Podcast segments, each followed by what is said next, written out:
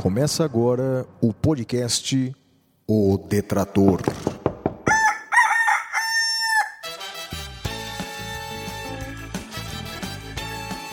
Comigo, o Detrator 45, Flávio Martins.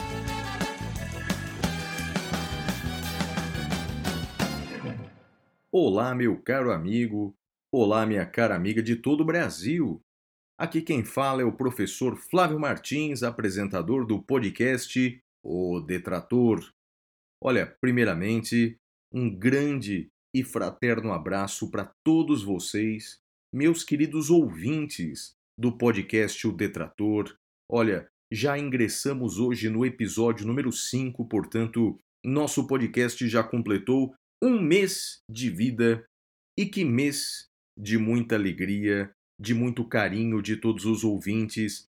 Figuramos nós entre os podcasts mais ouvidos do Brasil em todos os segmentos: meditação, futebol, finanças, Big Brother, etc. Muito obrigado pelo carinho de todos vocês. Chegamos ao episódio número 5, cujo tema é fascismo. Bem, meus amigos, para aqueles que se juntam a nós, para aqueles que estão ouvindo esse programa aqui pela primeira vez, eu me chamo Flávio Martins, sou professor de Direito Constitucional há mais de 20 anos, tenho vários livros publicados e desde o ano passado passei a apresentar e produzir podcasts. Já apresentava e produzia o podcast Saindo da Caverna, que apresento ao lado do meu querido amigo Guilherme Madeira, e desde esse ano de 2021 também apresento às segundas-feiras o Detrator. Por que do nome Detrator? Peço que você ouça o episódio número 1 ou o episódio número 2, porque lá eu explico o porquê dessa nomenclatura. Olha, aqui no Detrator você vai sempre encontrar muito conteúdo de direito constitucional, direito penal, processual penal, direito do trabalho, graças à participação de professores maravilhosos que nós temos, professores de várias áreas, é? várias áreas do direito. E olha, não é só sobre direito que trata o nosso podcast O Detrator. Há muitos blocos diferentes aqui. Por exemplo, no bloco Frase da Semana, nós refletimos sobre um pensamento eh, proferido por alguma pessoa importante, digna de nota ao longo da história. No bloco Era uma Vez, nós examinamos o dia de lançamento do nosso programa, o dia de lançamento do nosso episódio, ao longo da história. O que será que aconteceu nesse dia, ao longo da história? Temos um bloco destinado, por exemplo, a dicas de bem-estar físico e mental com meu mestre de Kung Fu, Marco Cardoso. Enfim, temos vários blocos diferentes. E claro, um bloco muito especial é o bloco interrogatório. Bem, é o nosso bloco de entrevistas. Nesse bloco, eu entrevisto alguma personalidade importante do direito ou das artes. Bem, enfim, o entrevistado do nosso programa número 5 é conhecido do Brasil inteiro. Ele é doutor em Direito pela PUC, ele também é doutor pela Universidade de Salamanca, na Espanha, é advogado, professor do curso da Amásio desde 1985. Tem muito ouvinte nosso que nem era nascido. Ele foi procurador público, ele foi ministro da Justiça. Olha, mas muitos o conhecem como sendo o advogado da ex-presidente da República Dilma Rousseff durante o processo de impeachment. Estou falando do Dr. José Eduardo Cardoso. O Cardoso será o entrevistado do nosso programa de hoje. Olha, você também pode participar do programa, pode mandar um e-mail para a gente. O e-mail é podcast arroba professorflaviomartins.com.br podcast arroba professorflaviomartins.com.br. Dessa maneira, com os patrocínios da editora Saraiva, do Damásio Educacional, do INIEC, o Instituto Internacional de Educação Continuada, e o aplicativo Tudo de Penal, começamos agora o quinto episódio do podcast O Detrator. E o tema principal de hoje é fascismo. Bem, no episódio de hoje vamos contar, como de costume, com a participação de muitos juristas e também historiadores. Antes de começarmos o programa, tenho um convite para fazer para vocês. Estão abertas as inscrições para o primeiro congresso online de direito constitucional. Eu sou coordenador desse evento que conta com palestras de professores brasileiros e estrangeiros. Ao todo, são mais de 60 palestras. Haverá palestrantes de todos os estados do Brasil, de norte a sul, de leste a oeste, e os inscritos terão acesso à plataforma com todas as palestras e apostilas e materiais diversos pelo prazo de seis meses. Então você vai ter acesso a esse congresso por seis meses. E o preço é inacreditável: 40 reais. Bem, é um preço promocional, não é? Ele dura poucos dias. Se você quiser se inscrever nesse evento que eu coordeno, é só entrar no site www.iniec.com.br barra eventos. INIEC, que é Instituto Internacional de Educação Continuada, então iniec.com.br barra eventos. E vamos agora para o primeiro bloco do programa. Vamos para o Clube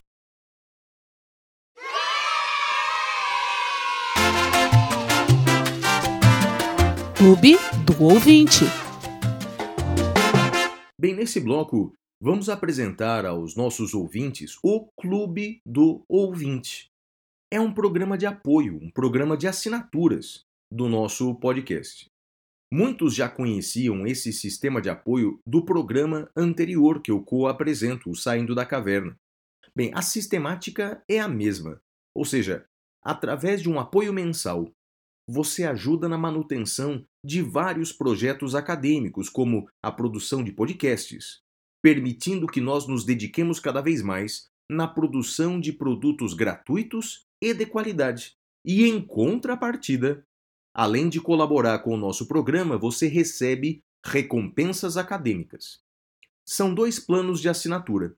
O plano básico de R$ 10 mensais, além de colaborar demais com as nossas atividades, com a produção de podcasts, por exemplo, você recebe as seguintes recompensas: duas aulas online exclusivas todos os meses, com o professor Flávio Martins e convidados, textos exclusivos todos os meses, como e-books, apostilas e outros textos importantes.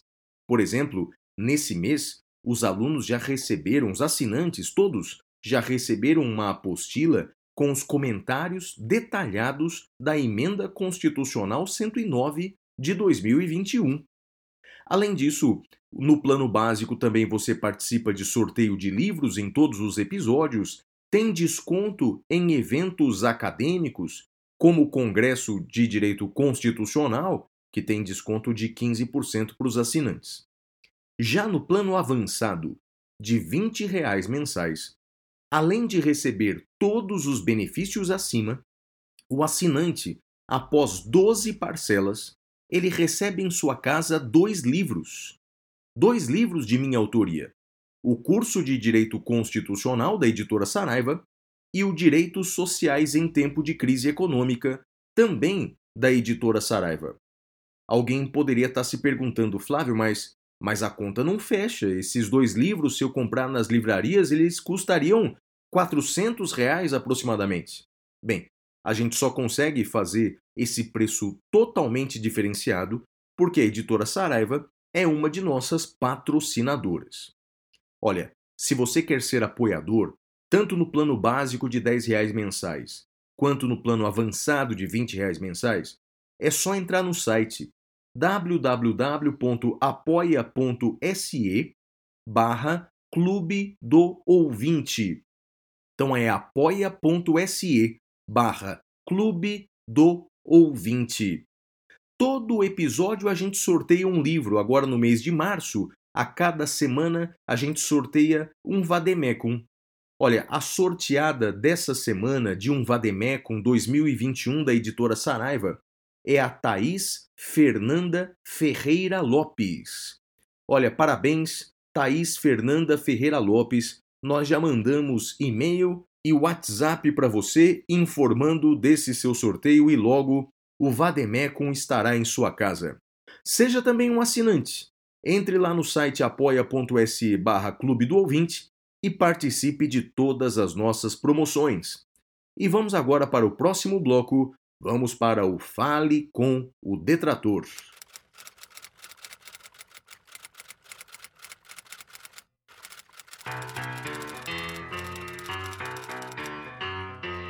You can talk to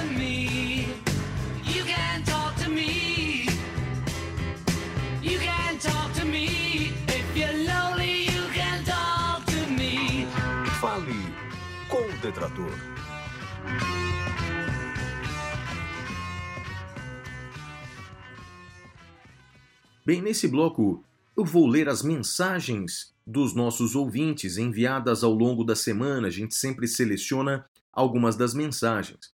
Se você quer entrar em contato com a gente, pode mandar um e-mail para podcast@professorflaviomartins.com.br. Também pode se comunicar com a gente pelas redes sociais. Os meus endereços, tanto no Twitter quanto no Instagram, são arroba siga o Flávio. A primeira mensagem que recebemos é do Ricardo Roque. Ele escreve assim: Sou advogado em Jabuticabal, interior de São Paulo. Faço parte do clube de assinantes. Já enviei e-mail para o Saindo da Caverna. Gostaria de parabenizá-lo pelo O Detrator. Nós ouvintes ganhamos esse novo podcast de presente. Além de discorrer sobre vários temas do direito, dando assim fabulosas aulas, com grandes convidados e professores de renome, o seu trânsito por grandes nomes da cultura brasileira no quadro interrogatório é uma grata satisfação.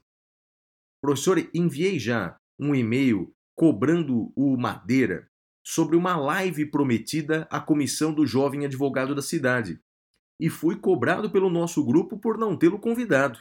Então, professor Flávio, alguma possibilidade na agenda de fazer uma live para os jovens advogados de Jabuticabal? Mas com certeza. Vamos marcar. Vamos marcar sim, com certeza.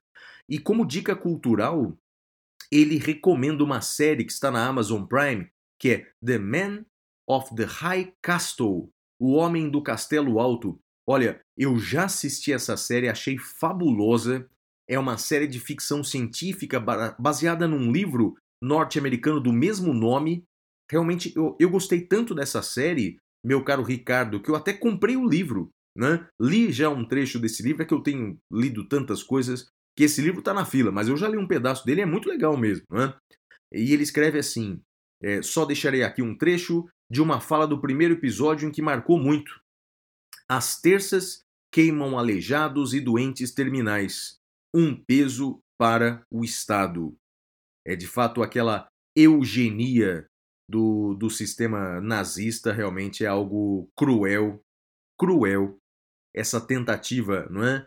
De você valorar os seres humanos entre aqueles que são dignos de direitos humanos e aqueles que são indignos disso, é uma coisa que parece que o ser humano nunca aprendeu, não é? é já diferenciamos os negros, consideramos os negros escravos como coisas. Agora, os presos estão na berlinda como seres inferiores e indignos de direitos humanos, né? A ponto de uma apresentadora de TV sugerir numa live essa semana a pesquisa é, científica com presos, né? Ou seja, é, é difícil, viu? É difícil, meu amigo. A Cíntia Damasceno escreve assim: Professor Flávio, obrigado por tudo é, que você faz para nos mostrar que a educação é o caminho para o mundo melhor. Fui sua aluna do LFG e desde então me tornei admiradora do seu trabalho. Olha, Cíntia, muito obrigado pelas palavras, viu? Mas é melhor não revelar a idade, porque eu saí do LFG eu acho que há uns 10 anos já. Sou ouvinte assídua do SDC há um ano, quando você e o professor Madeira me encantaram com um podcast que é Mãe do Detrator.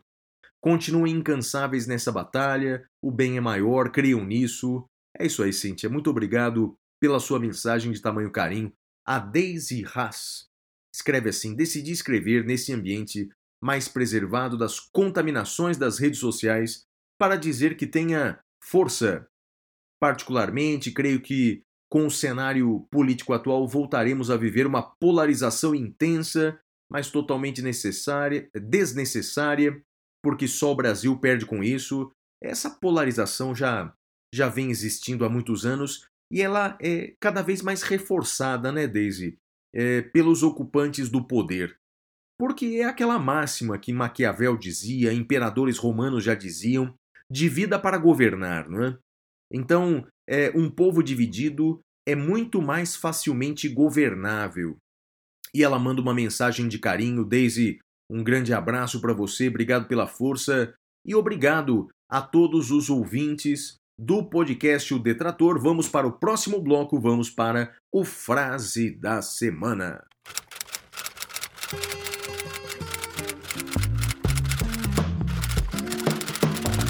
A frase da semana.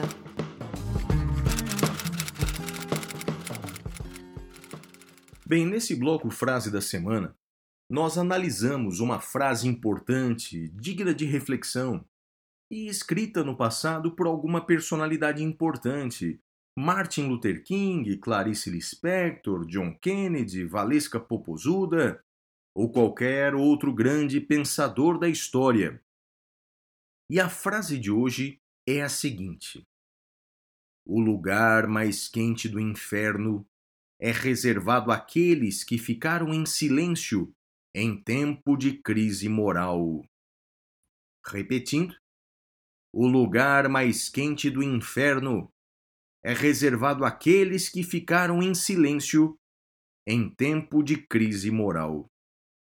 Essa frase, meus amigos, foi dita por Dante Alighieri. Dante Alighieri, o grande escritor italiano, autor de Divina Comédia, da, da qual se extrai essa frase. Ele nasceu em 1265 em Florença, na Itália, e, e essa obra, Divina Comédia, foi escrita no, no início do século XIV, sendo ela dividida em três partes. É um poema épico dividido em três partes: o inferno, o purgatório e o paraíso. Aliás, um dos passeios mais incríveis que se pode fazer, caso você tenha um dia a oportunidade, é visitar a cidade de Florença, ou Firenze, como dizem os italianos, que é uma das cidades mais belas do mundo, visitar os locais históricos da cidade, como por exemplo a Casa de Dante, exatamente onde ele vivia. A Casa de Dante hoje é um museu. A Igreja de Dante, que é uma igrejinha muito pequenina que ele frequentava eh, e fica próximo da sua residência.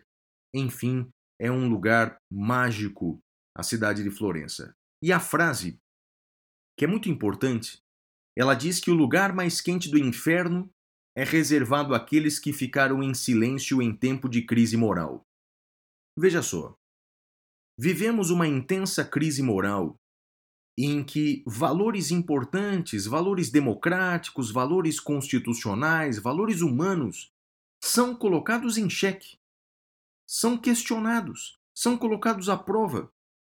E nesses tempos de crise moral, segundo Dante, tudo nos é permitido, exceto o silêncio, exceto nos calar.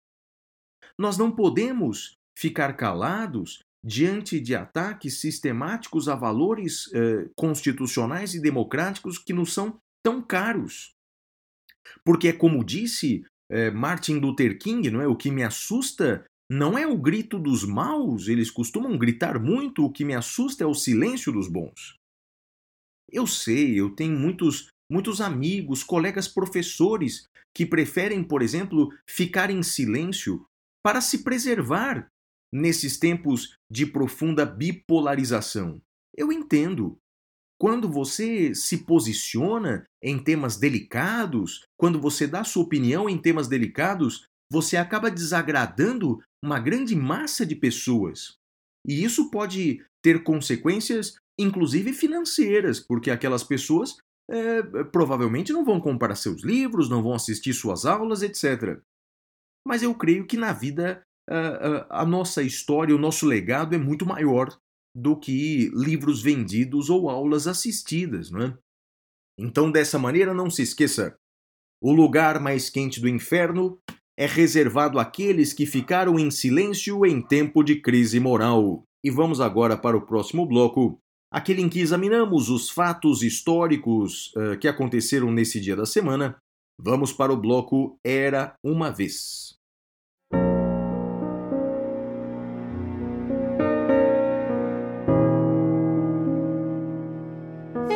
Vez. Bem, nesse bloco Era uma Vez, nós examinamos um ou mais de um fato histórico que ocorreu no dia de hoje ao longo da história. Bem, o episódio uh, de hoje foi lançado no dia 29 de março de 2021. 29 de março. O que será que aconteceu, hein? No dia 29 de março ao longo da história. Veja só que fatos interessantes. No dia 29 de março de 1886, foi criada a Coca-Cola. A Coca-Cola foi inventada num dia como hoje. Olha, em princípio, ela foi inventada pelo farmacêutico John Pemberton no dia 29 de março de 1886. Era um remédio, um remédio que foi posteriormente adquirido pelo empresário Asa Griggs Candler, cujas táticas de marketing fizeram com que a Coca-Cola se tornasse esse fenômeno mundial. Mas olha a história interessante, não é? Ela foi criada, portanto, pelo farmacêutico John Pemberton na farmácia Jacobs, na cidade de Atlanta, Geórgia, quando uma mistura de folhas de coca e sementes de cola com essa mistura, ele quis criar um remédio para servir de analgésico para dor de cabeça e para aliviar náuseas. Depois, esse remédio foi vendido pela farmácia como um remédio que alivia a sede, a 5 centavos, o copo. A bebida acabou ficando famosa e em 1886 e o seu criador recebeu uma oferta para vendê-la em todos os Estados Unidos. Ele aceitou a venda da fórmula e olha só, ele vendeu a fórmula por 2.300 dólares. 2.300 dólares. Bem, e aí, claro, que depois disso a Coca-Cola se tornou esse fenômeno mundial com o surgimento da The Coca-Cola Company. Bem, no dia 29 de março de 1549, 1549, Tomé de Souza, o então governador-geral do Brasil, fundou a cidade de Salvador, chamada na época de São Salvador da Bahia de Todos os Santos, como sede do governo português na colônia. A cidade Teve início na Vila Velha, na parte baixa, mas logo passou às elevações que hoje formam o bairro da Vitória. Salvador se tornou uma cidade dividida em dois planos, a cidade baixa e a cidade alta, como Atenas na Grécia e Gênova na Itália. A cidade foi sede da administração colonial do Brasil até 1763, quando a capital foi transferida para o Rio de Janeiro um abraço muito grande para os meus amigos de Salvador, para os meus amigos soteropolitanos. Olha outro fato histórico: no dia 29 de março de 1973, as últimas tropas norte-americanas se retiraram do sul do Vietnã. A Guerra do Vietnã foi nesse dia que as últimas tropas norte-americanas deixaram o Vietnã do Sul. Olha, isso aconteceu dois meses após a assinatura do Acordo de Paz, ocorrido, portanto, entre os Estados Unidos e o Vietnã. No dia 29 de março, portanto, as últimas tropas deixaram. É? É, os oito anos, com essa, com essa uh, medida, né, com esse fato, os oito anos de intervenção direta das Forças Armadas norte-americanas na Guerra do Vietnã chegaram ao fim. Bem, meus amigos, esses são alguns fatos históricos importantes que aconteceram num dia como hoje. Vamos para o próximo bloco, vamos para os fatos da semana. Fatos da semana.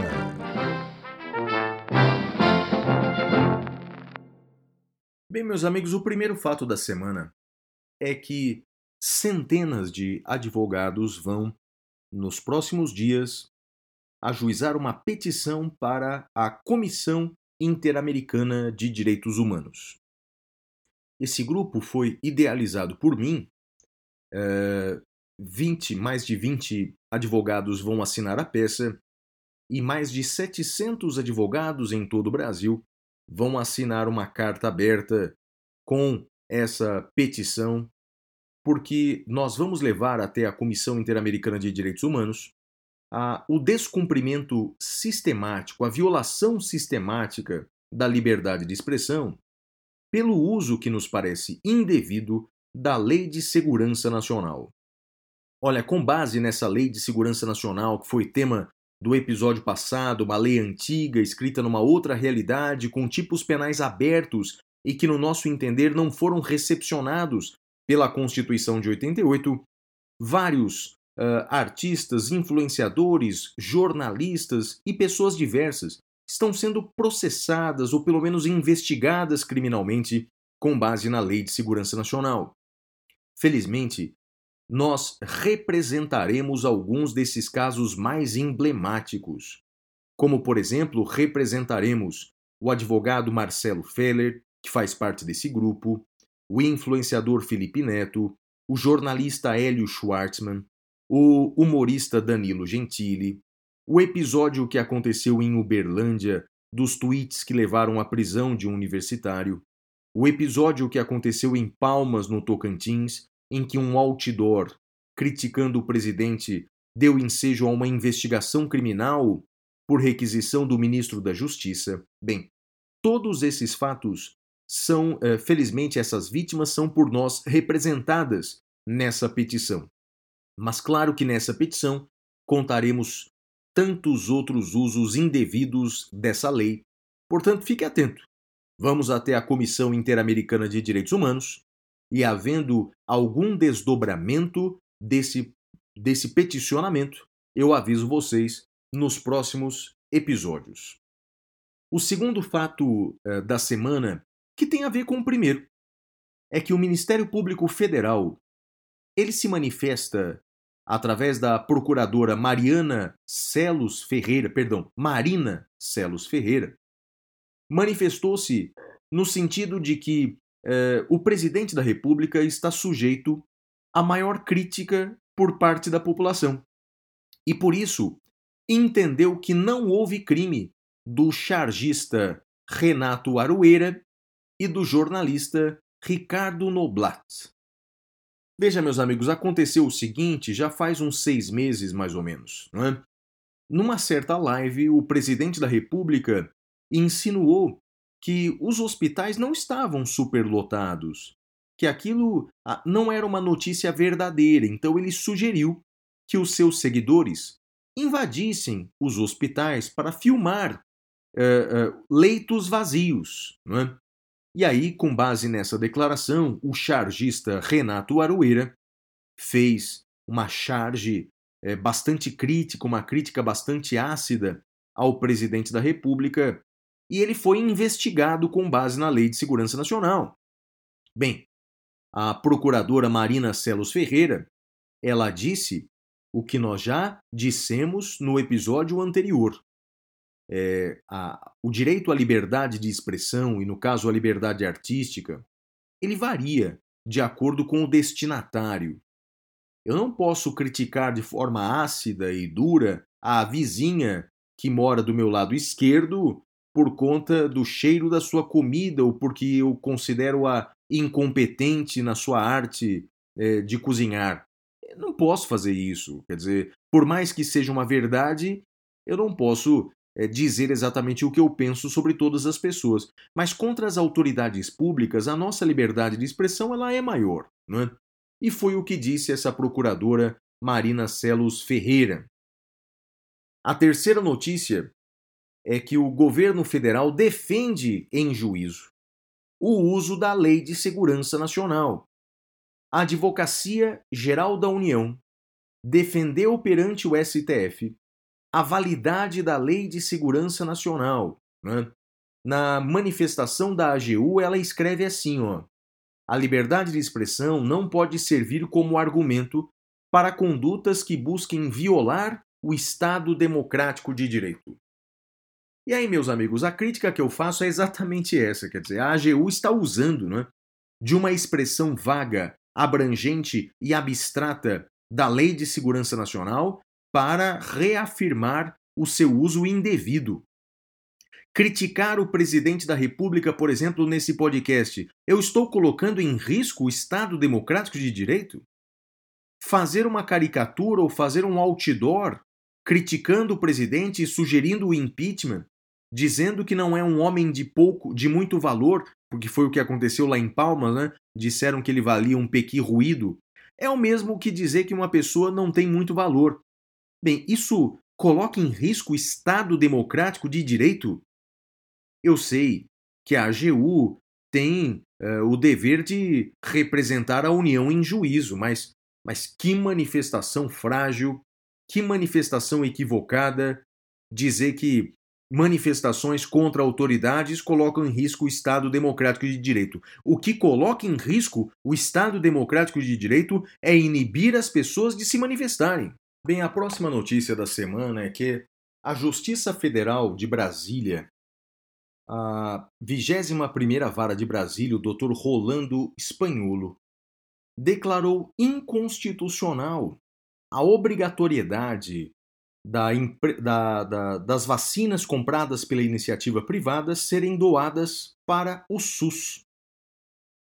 Bem, para você entender, não é? Há poucas semanas entrou em vigor no Brasil uma lei permitindo que a iniciativa privada compre vacinas. Todavia, segundo essa lei, até que seja vacinado o grupo prioritário, todas as vacinas devem ser doadas para o SUS. Depois de vacinado o grupo prioritário, as vacinas compradas pela iniciativa privada, metade devem ser doadas para o SUS e a outra metade pode ser usada livremente. A iniciativa privada pode vender as vacinas, pode imunizar toda a sua família, os seus empregados, etc. Bem, meus amigos, primeiramente, o que o juiz fez é o que nós chamamos de controle difuso de constitucionalidade. Qualquer juiz pode, num caso concreto, declarar a inconstitucionalidade de uma lei. Agora, com o devido respeito à decisão do magistrado, a decisão juridicamente está totalmente equivocada. Porque nós podemos discutir a conveniência dessa legislação. Se realmente é conveniente, primeiro vacinarmos os mais velhos, primeiro, é, primeiro vacinarmos as pessoas que estão na linha de frente para só depois vacinar as famílias dos empresários.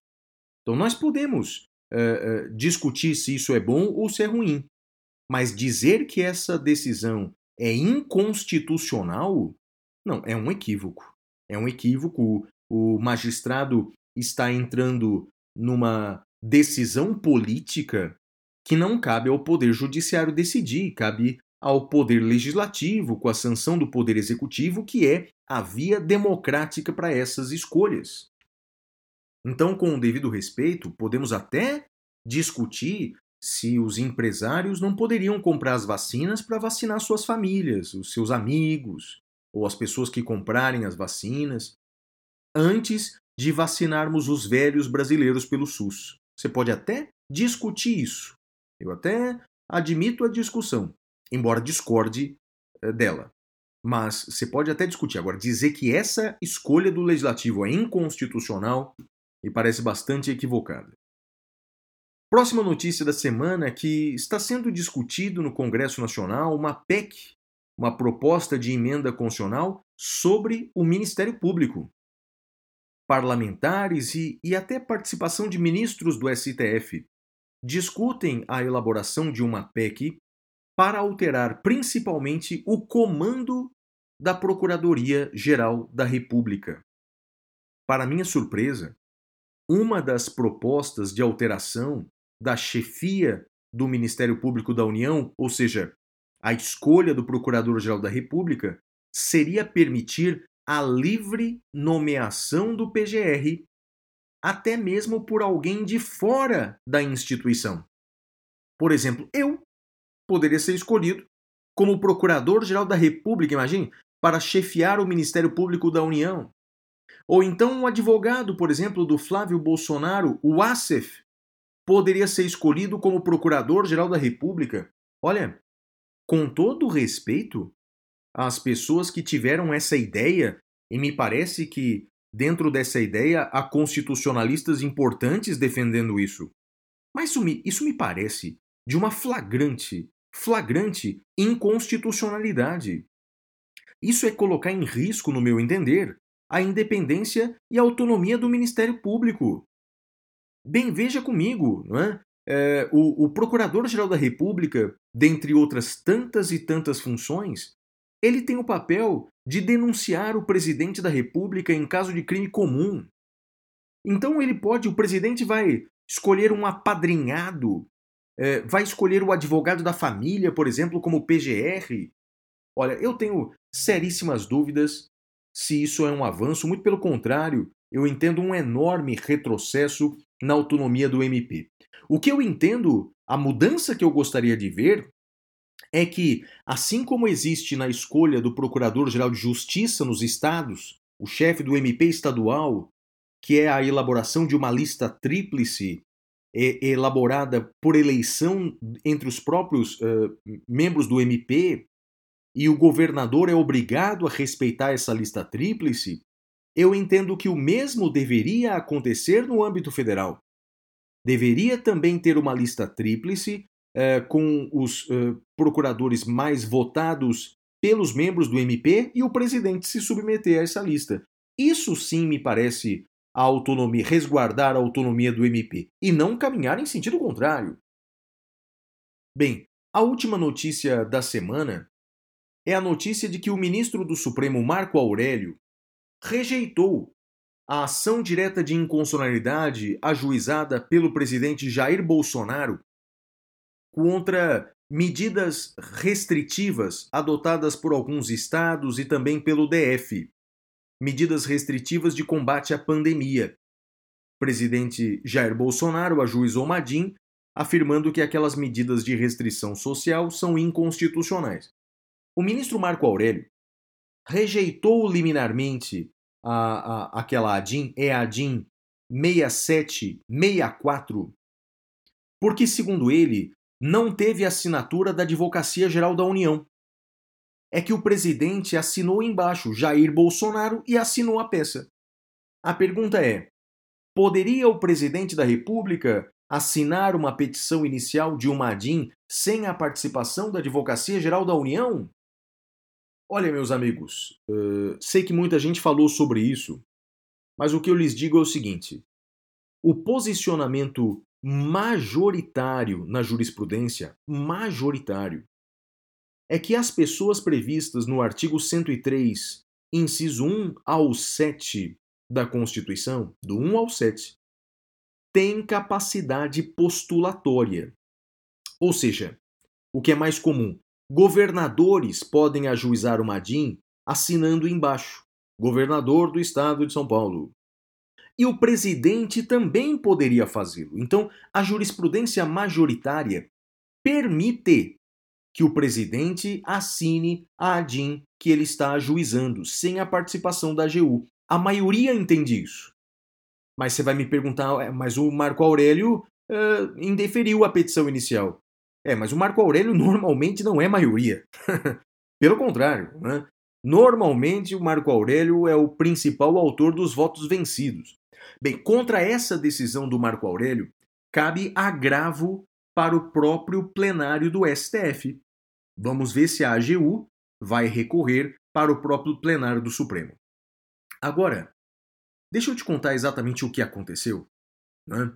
Essa decisão do Marco Aurélio ela é uma decisão em parte jurídica, mas também em parte política. É, no dia em que essa DIN foi ajuizada, o ministro Marco Aurélio deu até entrevista, o que eu não acho muito prudente, você dar uma entrevista sobre fatos que pode julgar. Mas ele deu uma entrevista dizendo que, na opinião dele, o Supremo nem deveria julgar o mérito daquela questão.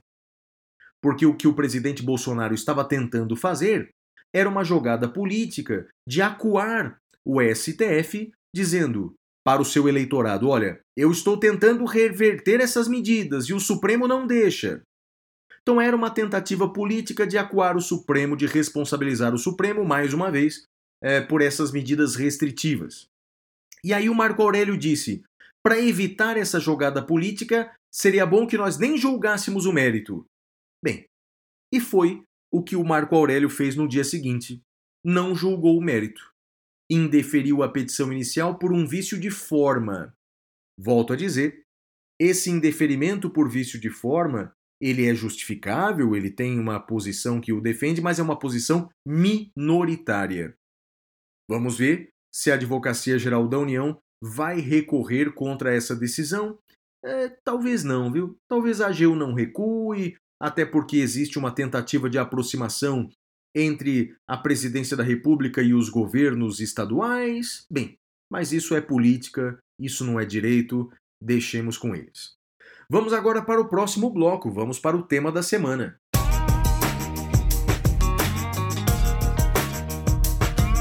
Tema da semana.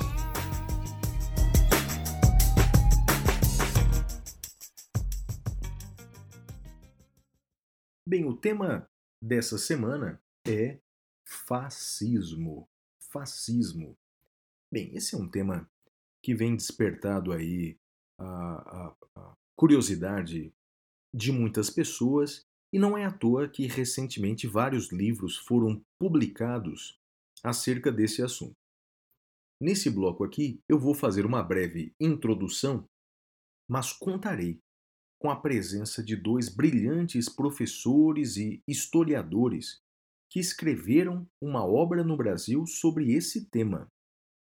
Pois bem, uma breve introdução. A palavra fascismo, ela decorre da expressão latina faces. Faces que na verdade representava um feixe de varas amarradas em volta de um machado que era carregado por uma espécie de oficial de justiça nos tempos da Roma antiga. Eram oficiais de justiça e guarda-costas dos magistrados na Roma antiga. Então, esse instrumento utilizado era chamado de fasces e deu origem, portanto, à palavra fascismo. O próprio italiano Benito Mussolini, é um dos responsáveis pela modalidade mais conhecida de fascismo, o fascismo na Itália, ele escreveu reconhecendo que a origem da palavra fascismo vem desse instrumento usado por oficiais de justiça na Roma antiga. A origem do fascismo, ela não é muito clara, e o próprio Benito Mussolini na obra que ele escreveu, Doutrina do Fascismo, ele escreve que, abre aspas, o fascismo não nasceu de uma doutrina previamente esboçada no papel. Nasceu de uma necessidade de ação. Recentemente, eu li três livros sobre esse assunto é, e indico muito para vocês. O primeiro deles se chama Como Funciona o Fascismo, de Jason Stanley. O segundo livro é Fascismo, um alerta, de Madeleine Albright. E o terceiro é o Fascismo Eterno, de Humberto Eco. Nesse livro pequenino de Humberto Eco, na verdade é um discurso dele transformado em livro, né? ele até identifica alguns sintomas, algumas características do fascismo. Vou mencionar algumas para vocês. O culto da tradição. O culto da tradição. Isso é interessante, não é? é? Segundo ele, o fascismo glorifica o passado e acaba, de certa forma, revisitando o passado de forma, de forma gloriosa e muitas vezes não muito verdadeira, não é? Então, segundo ele, esse tradicionalismo, esse amor à história do passado, dizendo que o passado era muito melhor, de que as nossas vitórias do passado eh, eram mais gloriosas, de que a nossa história do passado era mais bela do que hoje. Bem, isso é um sintoma grave eh, de, do, do fascismo. Outro sintoma que Humberto Eco diz é a repulsa ao modernismo. Repulsa ao modernismo. Leva a considerar as conquistas humanas em, termo, em termos de direitos, de emancipação social, como perversidades da ordem natural. Outra característica é o culto da ação pela ação. Viu que o próprio Mussolini disse que isso, o fascismo não tem uma teoria, na verdade é o ato de agir, é, imposto pela ação. Segundo Humberto Eco, o ato de pensar para o fascismo é uma forma de castração. O importante é agir. É, outra característica é a não a aceitação do pensamento crítico. Então, pensar criticamente é fazer distinções, é, e isto é sinal de modernidade, pois o desacordo é a base do avanço do conhecimento científico. O fascismo ele considera a divergência como traição.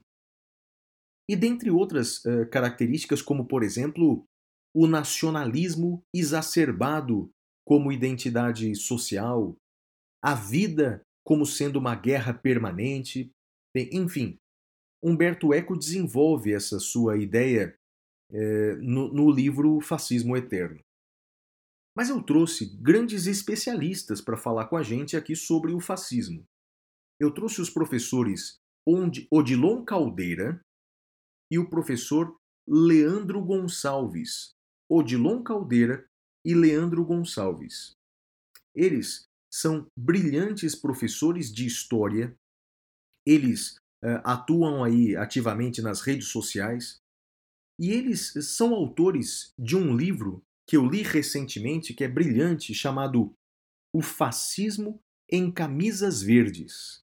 O Fascismo em Camisas Verdes, que mostra a introdução do movimento fascista no Brasil. E mostra em detalhes essa introdução do movimento fascista no Brasil e o seu desenvolvimento desde então. E eles serão os nossos entrevistados agora nesse bloco para falar, para nos dar uma aula sobre o fascismo. Vou começar com o Odilon. Odilon, primeiramente, como é hábito aqui no nosso programa, você poderia se apresentar para os nossos ouvintes? Quem é você? De onde você veio? O que você pesquisa? Onde você leciona? Quem é você, Odilon? Oi, Flávio, tudo bem? Em primeiro lugar, eu queria agradecer o convite. O seu convite é uma grande satisfação conversar contigo, conversar também com seus ouvintes. O meu nome é Odilon Caldeira Neto, eu sou doutor em História pela Universidade Federal do Rio Grande do Sul, com estágio doutoral no Instituto de Ciências Sociais da Universidade de Lisboa. Eu sou professor adjunto de História Contemporânea e professor também do programa de pós-graduação em História da Universidade Federal de Juiz de Fora, onde também estou vinculado como coordenador atualmente do Laboratório de História Político Social, o LAPS, também da UFJF. Eu sou também coordenador do Observatório da Extrema Direita. E Flávio, na realidade, a, a pesquisa, né, as minhas pesquisas sobre a extrema direita brasileira e internacional, elas são desenvolvidas desde a minha graduação, já tem mais de décadas que eu, que eu me dedico a essa seara de pesquisa, tentando buscar justamente o um entendimento daquilo que a gente pode chamar como a extrema-direita em um contexto pós-fascista. Porque durante a primeira metade do século XX, a extrema-direita produziu uma certa forma de, de ideologia política que realmente marcou a experiência política, social e humana na primeira metade do século XX. No entanto, após a Segunda Guerra Mundial, essas novas referências, essas novas interfaces da extrema-direita tiveram que ser adequadas a uma realidade política que era absolutamente refratária à experiência do fascismo histórico. A gente está falando tanto do fascismo italiano, quanto do nacionalsocialismo, do integralismo brasileiro e assim por diante. Então, como é que essas figuras né, intelectuais e políticas, essas ideologias, essas organizações se adequam num contexto que é pós-fascista e aí a gente pode pensar enquanto categoria analítica do neofascismo. Então, o neofascismo e as extremas direitas mais recentes tem sido objeto de pesquisa é, da, minha, da minha atuação intelectual há, há, um bastante, há bastante tempo. Afinal de contas, é uma problemática que tem uma atualidade muito grande e eu parto justamente do pressuposto que entender a atualidade da extrema-direita, seja no Brasil ou seja no mundo, é entender também a história, a historicidade deste fenômeno. Afinal de contas, nem tudo é novo, assim como nem tudo é velho na experiência da, da extrema-direita. Entender essa história, que não é somente brasileira, mas ela é efetivamente global, é entender um pouco o fenômeno político e também eventuais soluções para, para esse, esse problema que é um, acaba sendo um grande perigo para a democracia brasileira. Leandro, agora é sua vez. Você poderia se apresentar para os nossos ouvintes? Primeiramente, claro, seja bem-vindo ao nosso programa. Quem é você, Leandro? Ei, Flávio, obrigado pelo convite. Uma satisfação muito grande participar do seu programa. É muito importante ter esses espaços para debater temas tão necessários para a compreensão da sociedade contemporânea. Então, eu sou professor do Departamento de História da Universidade Federal de Juiz de Fora, Minas Gerais atuo na graduação, na pós-graduação, trabalho com disciplinas de História do Brasil República e também de História da América Contemporânea. Eu sou editor da revista Locus, que é a revista do Departamento de História daqui da universidade. Sou bolsista de produtividade, pesquisador CNPq. É, e eu fiz o meu doutorado também na área de História, na PUC de São Paulo, Tive um estágio de pesquisa na Universidade de Lisboa, no Instituto de Ciências Sociais, momento em que eu desenvolvi uma pesquisa que se transformou posteriormente num livro que conta a história e a trajetória política, biográfica do líder do movimento integralista brasileiro, o fascismo no Brasil, Plínio Salgado. Esse livro ele foi publicado em Portugal e publicado também aqui no Brasil. Aqui no Brasil é uma publicação da FGV Editora, que é o livro Plínio Salgado, um católico integralista entre Portugal e o Brasil.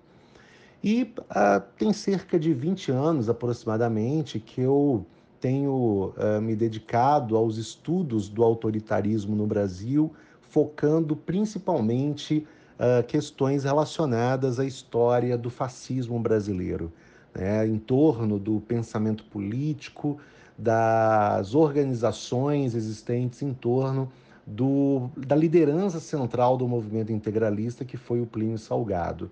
Né? Vamos ter a oportunidade aqui hoje de conversar ainda um pouco sobre ele. Então é isso, há 20 anos eu tenho já me debruçado nesses estudos né, para compreensão do fascismo, da existência do fascismo no Brasil, de sua manutenção.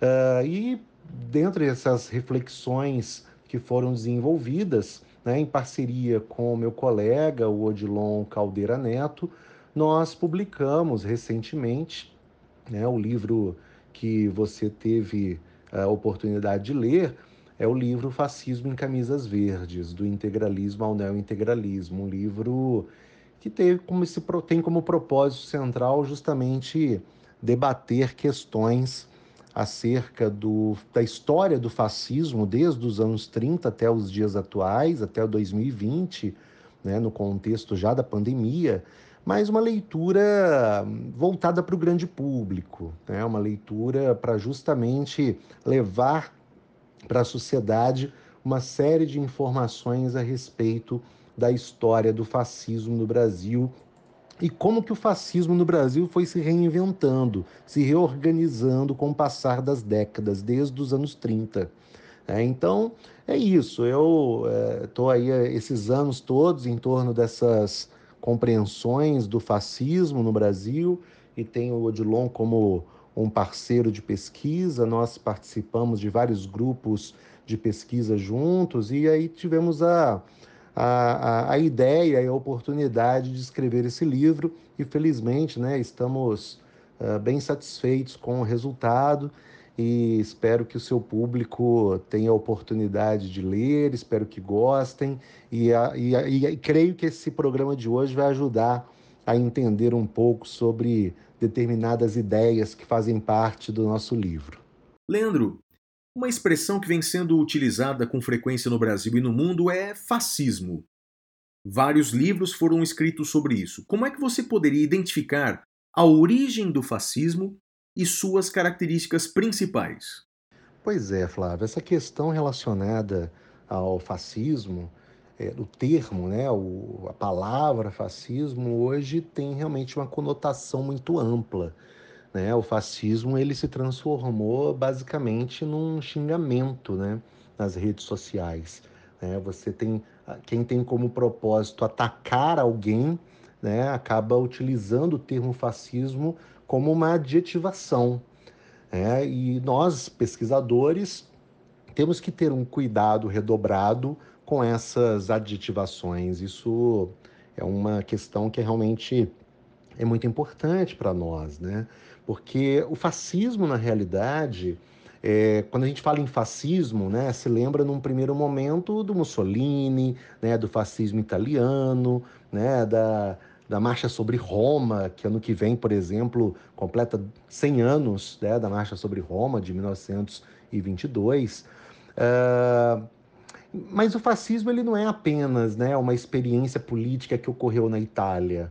É, ainda no século XIX, é possível observar a presença de intelectuais, organizações políticas que contribuíram para aquilo que ficou conhecido como fascismo, como um fenômeno político no século XX. Claro, principalmente no período entre guerras, né, o período final do, da década de 10 e anos da década de 30 e 40, no contexto já da Segunda Guerra. Uh, mas o fascismo ele não está apenas concentrado nesse período. Ele tem suas primeiras ações intelectuais no final do século XIX, determinadas organizações políticas e até mesmo uh, uh, teóricas com o propósito de estabelecer determinados meios para a organização de uma proposta política no século XX, inclusive uma relação de muita, de muita proximidade, até mesmo com o discurso da Igreja Católica no final do século XIX, né? com a própria doutrina social da Igreja, renovaram, através do Papa Leão XIII, uma série de concepções católicas eh, teóricas pela Igreja, teorizadas pela Igreja, acabaram contribuindo uh, para um pensamento fascista né? no, no, no século XX. Fascismo, na verdade, possui diversas características básicas, né? A defesa de um nacionalismo extremado, é, é, é, dialogando com a xenofobia, a organização de um Estado orgânico, militarista, um discurso muito forte contra um inimigo é, muito sólido, né? por isso a presença do anticomunismo, o antiliberalismo, a defesa de um unipartidarismo, que seria o Partido Fascista, a presença de um líder carismático, o culto ao líder é uma característica presente dentro do fascismo, a, a propaganda governamental, uma característica presente dentro de uma organização fascista, né, para educar a sociedade, né, e dirigir para a sociedade determinados ideais compostos pelo Estado, a, a presença de uma sociedade corporativa, Uh, em determinados espaços, a defesa de um expansionismo territorial. Então, assim, no contexto do pós-Primeira Guerra, intensificado com a crise de 1929, ocorre essa uma, um, um, espaço, a formação de um espaço mais sólido para a defesa de determinados ideais mais radicais.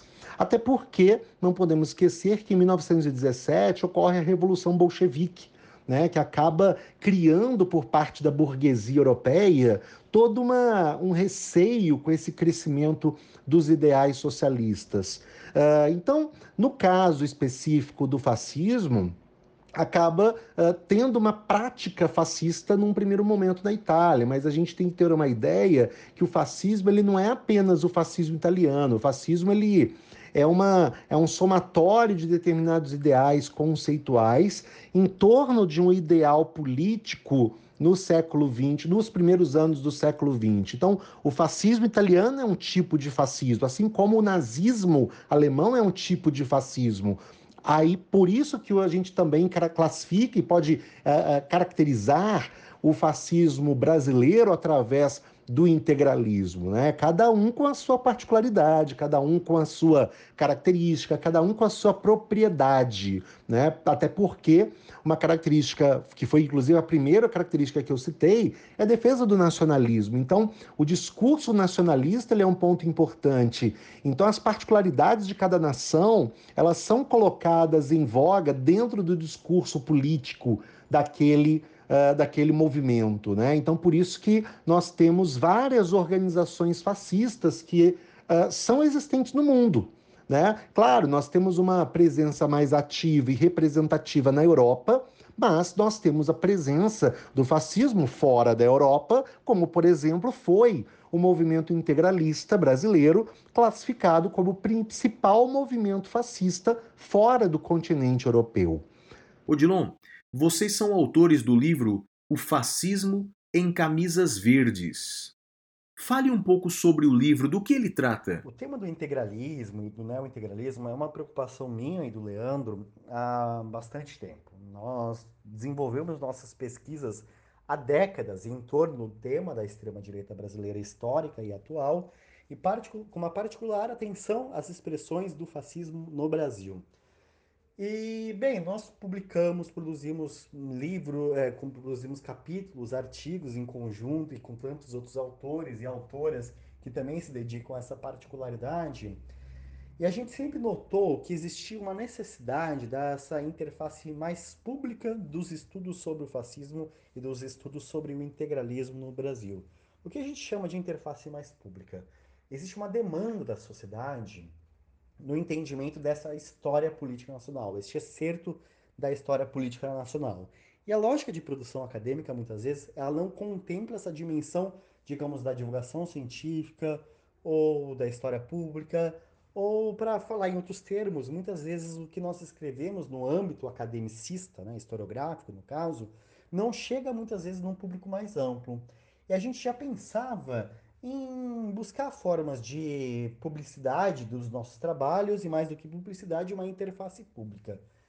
De todo modo, isso era uma ideia que ela estava um pouco guardada na gaveta, a gente sempre pensava escrever algo nesse sentido, até o momento que, com, com a chegada da extrema-direita no poder no Brasil, e particularmente com o ataque à sede da produtora do Porta dos Fundos, que foi construído e reivindicado por um grupo que reivindicava uma estética, uma simbologia e uma condição neo-integralista, existia uma demanda muito grande da sociedade, não apenas de meios de imprensa, de militantes de grupos progressistas e assim por diante, mas um interesse e uma demanda muito grande de parcelas significativas da sociedade brasileira em entender o que era e o que é o integralismo na história e na atualidade do Brasil. Então, muitos meios de comunicação passaram a nos chamar para conversar sobre o tema, para entender o que eram aqueles integralistas que, que fizeram um, um, um, atentado contra, contra um grupo de humor e também entender um pouco qual é a história desse grupo que se mostra tão atual, mas o que o grupo a gente está dizendo aqui do, da dimensão ideológica do integralismo. Nisso, a gente retomou essa nossa ideia. Então, um livro que é produzido por acadêmicos, historiadores, que se dedicam há anos, não é de hoje, é há muito tempo que a gente se dedica a essa temática, que tenha um rigor científico, um rigor historiográfico, pesquisa, pesquisa de décadas, pesquisas atuais, inclusive, mas que é voltado para um público mais amplo. Então, a nossa ideia foi justamente um livro com rigor acadêmico, mas com uma linguagem acessível. Então, isso fez com que a gente falasse: vamos, criar, vamos escrever um livro. Escrevemos um livro, a editora FGV gostou muito da ideia, publicamos pela editora da FGV, né, a editora FGV com prefácio do Otávio Guedes, da Globo News, e o livro teve uma grande aceitação. Né? O, Fascismo em Camisas Verdes, ele começa a partir de um encontro realizado em 1930 entre Plínio Salgado e Benito Mussolini. Nascia aí a ideia mais bem executada da criação de uma organização política fascista no Brasil, e não somente uma organização política bem definida do ponto de vista do fascismo internacional no Brasil, mas também a primeira organização política de massa na história política brasileira e também a principal organização política fascista fora dos limites europeus. Isso não é pouca coisa. E o resultado disso não se resume exclusivamente a história da ação integralista brasileira, que foi fundada em 1932 e existiu até 1937. O integralismo nunca deixou de existir. De 1932, 7 de outubro de 1932, até o dia de hoje, são vários integralistas e neo-integralistas. São vários grupos e pequenas organizações, ou mesmo partidos políticos, que reivindicam essa condição integralista. Depois de 37, os integralistas tomaram novos rumos. O integralismo buscou se transformar uma via democrática, que ao mesmo tempo era fascista e pretensamente democrática. O Partido de Representação Popular atuou na vida política brasileira até o golpe de 1964.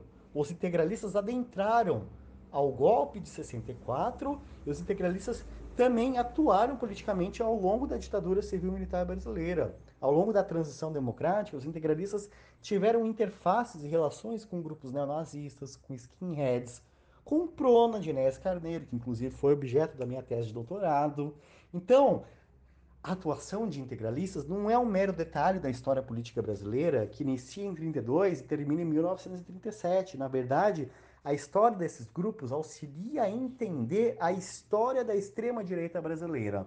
Não é um mero detalhe que grupos neo-integralistas tivessem atacado a sede da produtora do Porto dos Fundos.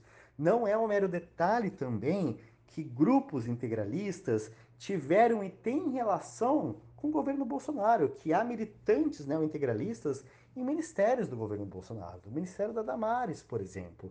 Isso não é um mero detalhe, isso mostra uma rede muito antiga, construída e, e construída e reformulada dia após dia no campo da extrema-direita. Então, a nossa ideia foi analisar essa história, essa atualidade da extrema-direita brasileira, que em muitos sentidos se vê, se julga no poder, e analisar justamente como essas ideias não são apenas novas, mas elas persistem e se adequam a novas realidades. Então, justamente, a ideia do livro foi, foi essa questão. Em torno de quatro capítulos, a gente narra quatro grandes etapas do integralismo, que envolve desde uma organização política de massa com centenas de milhares de militantes, ali nos anos 30, até grupos dos mais radicais ao longo dos anos 80, anos 90, anos 2000, ou mesmo na atualidade. Qual que é a relação dos neointegralistas com a criação do bolsonarismo? Como os neointegralistas deram apoio à eleição de Jair Messias Bolsonaro? Como que os neointegralistas se colocam em torno do contexto do início da pandemia no Brasil? Então essas são questões que nos colocaram em debate, em reflexão. E elas norteiam o nosso livro como um todo. Então, acaba sendo uma certa radiografia e análise da extrema-direita, não somente para quem tem interesse de pesquisa, mas, sobretudo, para quem, além dos interesses de pesquisa, quer também entender a urgência da temática da extrema-direita na política, no cotidiano, na sociabilidade de todas as pessoas. Afinal de contas, nós temos atualmente uma extrema-direita das mais ativas em nível global e também daquelas das mais antidemocráticas. Então é muito necessário entender a história e a complexidade disso e é o que a gente buscou fazer, né, desenvolver no nosso livro. Leandro, o que seria integralismo e como ele ingressa no Brasil? Então, vou tentar ser breve nessa resposta, mesmo sabendo que a possibilidade de análise em relação a essa pergunta ela é muito ampla, porque o integralismo brasileiro ele não está apenas concentrado nos anos 30. Né? O integralismo ele ultrapassa a, o período da década de 30, uh, ah, alcançando hoje a sociedade contemporânea. Né? Então, é uma, é uma pergunta que tem uma, uma amplitude de possibilidade de análises, né? mas a, a, ideia original do movimento integralista ela é consolidada oficialmente dia 7 de outubro de 1932 na cidade de São Paulo, quando foi criada oficialmente a Ação Integralista Brasileira. A ideia que está por trás da Ação Integralista Brasileira era a formação de um grande movimento nacional, um propósito, um propósito político muito bem solidificado, eh, a partir da liderança suprema do chefe do movimento, como era chamado, chefe uh, Plínio Salgado. Né? O integralismo, através de Plínio Salgado, possuía um forte discurso, uma sólida base cristã, uh, uh, um discurso muito voltado para a sociedade média daquele momento, dos anos 30. Uh, e dada a importância da ação integralista brasileira, ou AIB, como era conhecida a sigla, né, uh, se configurou como o movimento mais bem sucedido dos movimentos fascistas latino-americanos e como um dos principais fora da Europa, como eu disse agora há pouco. Então, em pouco tempo, né, desde a sua fundação em 1932, teve um crescimento muito rápido né, e muito intenso até o ano de 1937, especificamente no mês de novembro, quando Getúlio Vargas, Getúlio Vargas decreta o Estado Novo, dá, promove o golpe do Estado Novo em novembro de 1937. O integralismo, uh, com o golpe do Vargas, a ação integralista é extinta, mas o integralismo não chegou ao fim. Esse é um ponto muito importante. O integralismo ele não chega ao fim com a extinção da ação integralista brasileira. A instituição, o órgão político, A e B, é extinto, mas as ideias políticas elas continuaram através da liderança de Plínio Salgado no período da ilegalidade. Plínio Salgado ele vai para Portugal, onde ele fica exilado de 1939 a 1946, um momento muito importante para a reorganização do movimento integralista e que ele vai rearticular uh, o integralismo numa nova roupagem política após a Segunda Guerra Mundial, a partir do Partido de Representação Popular, um partido criado em 1945. Que teve uma tímida ação política, mas que existiu oficialmente até 1965, momento em que foi instituído o ato institucional número 2, em que todos os partidos políticos foram extintos. Com o fim do PRP, o destino não só de Plínio Salgado, mas de todos os integralistas foi a Aliança Renovadora Nacional, a ARENA, o partido político de sustentação do regime militar. Nessa conjuntura, o Plínio Salgado já era um homem mais idoso uh, e o integralismo não era, obviamente, o mesmo de antes. E a, o integralismo ele ainda ele é fragilizado ainda mais com a morte do Plínio Salgado em 1975. Né? O, o Odilon e eu destacamos isso muito no livro, que a morte do Plínio Salgado tem um efeito muito importante, porque o, com a morte do Plínio Salgado nós temos o fim do integralismo. Por que, que a morte de uma pessoa representa o fim de um movimento político? Porque o Plínio Salgado ele era a síntese do movimento integralista. As ideias do integralismo vinham de Plínio Salgado. Não tem como compreender o integralismo sem compreender a origem e a trajetória política do Plínio Salgado, né? a, a relação do pensamento pliniano com o pensamento integralista causa uma, até uma confusão, porque ele é basicamente sempre o mesmo. Então, com a morte do Plínio Salgado, os ideais integralistas são mortos. Eles chegam ao fim. Então, o integralismo, após a morte do Plínio Salgado, precisa se reinventar se reestruturar, principalmente com a ausência do líder. Por isso que novas lideranças vão buscar esse, a, ocupar esse espaço. E aí, por isso que nós classificamos no livro o neo-integralismo, uma nova caracterização em torno dessa organização política uh, após a morte do Plínio Salgado. Mas, Leandro, quem foi Plínio Salgado? Bom, não há dúvidas que, politicamente, o Plínio Salgado foi o principal nome da ação integralista brasileira. Ele era um homem que nasceu numa família tradicional do interior de São Paulo, na cidade de São Bento de Sapucaí, uma cidade próxima a Campos do Jordão. Uh, e ainda jovem, nos anos 20, ele vai para São Paulo e acaba se destacando e se envolvendo uh, com o movimento que ocorreu em 1922, a Semana de Arte Moderna. Né? Ele participa de uma forma muito tímida na Semana de Arte Moderna, tem uma oposição política-cultural a Mário de Andrade, Oswaldo de Andrade, ele está centrado muito próximo a Cassiano Ricardo, Menotti Del Picchia, uh, e participa, inclusive, funda, inclusive, um movimento chamado o Grupo Verde Amarelo, né, um grupo nacionalista, ufanista, né, em defesa da, da, da sociedade brasileira em determinados é, aspectos até mais radicais. Bom, uh, essa presença do Plínio Salgado em aspectos culturais nos anos 20 uh, o coloca numa trajetória de caminho para a política. É, o Plínio Salgado, ele, inclusive, a gente trata isso de uma forma bem detalhada no nosso livro, uh, a relação do intelectual, né? a, a, a passagem do intelectual da cultura para a política, de colocar o, poli, o intelectual como um agente político. E é justamente em torno dessa intelectualidade que o Plínio Salgado vai desenvolver uh, através de uma série de inspirações externas, como própria doutrina social da igreja, a Ação Française, que foi um movimento do final do século XIX, uh, o integralismo lusitano, o movimento monárquico português, grupos católicos da intelectualidade brasileira, como intelectuais do Centro Dom Vital, uh, e o próprio, claro, fascismo italiano, né, que seduz Plínio Salgado. E essa sedução do Plínio Salgado, inclusive, com o fascismo italiano, é que abre o nosso livro.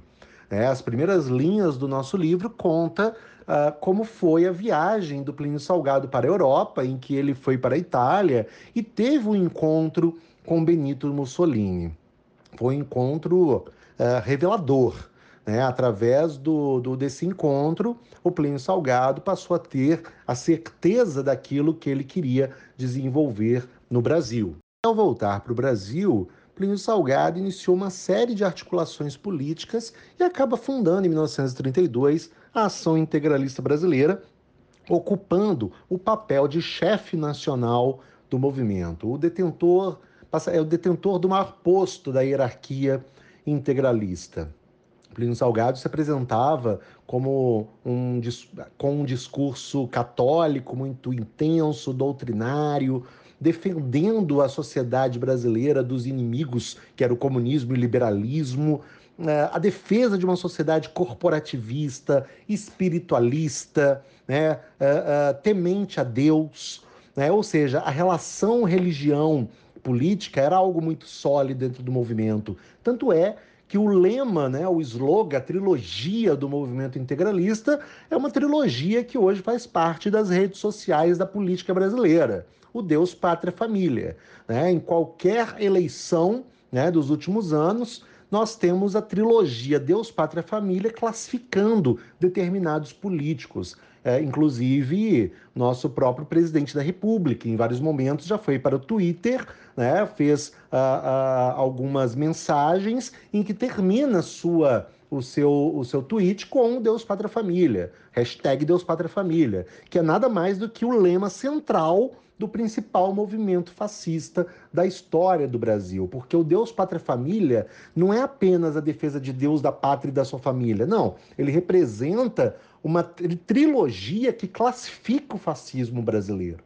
Então isso é uma a utilização desse termo é muito representativo.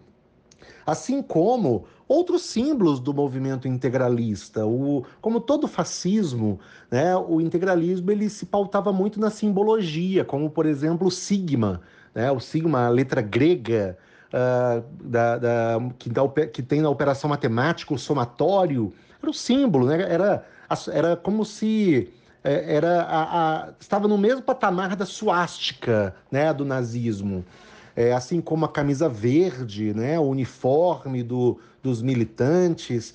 Então, uma série de caracterizações dentro desse propósito uh, contribuiu para o desenvolvimento de uma organização política pautada dentro do, uh, dos ideais de Plínio Salgado.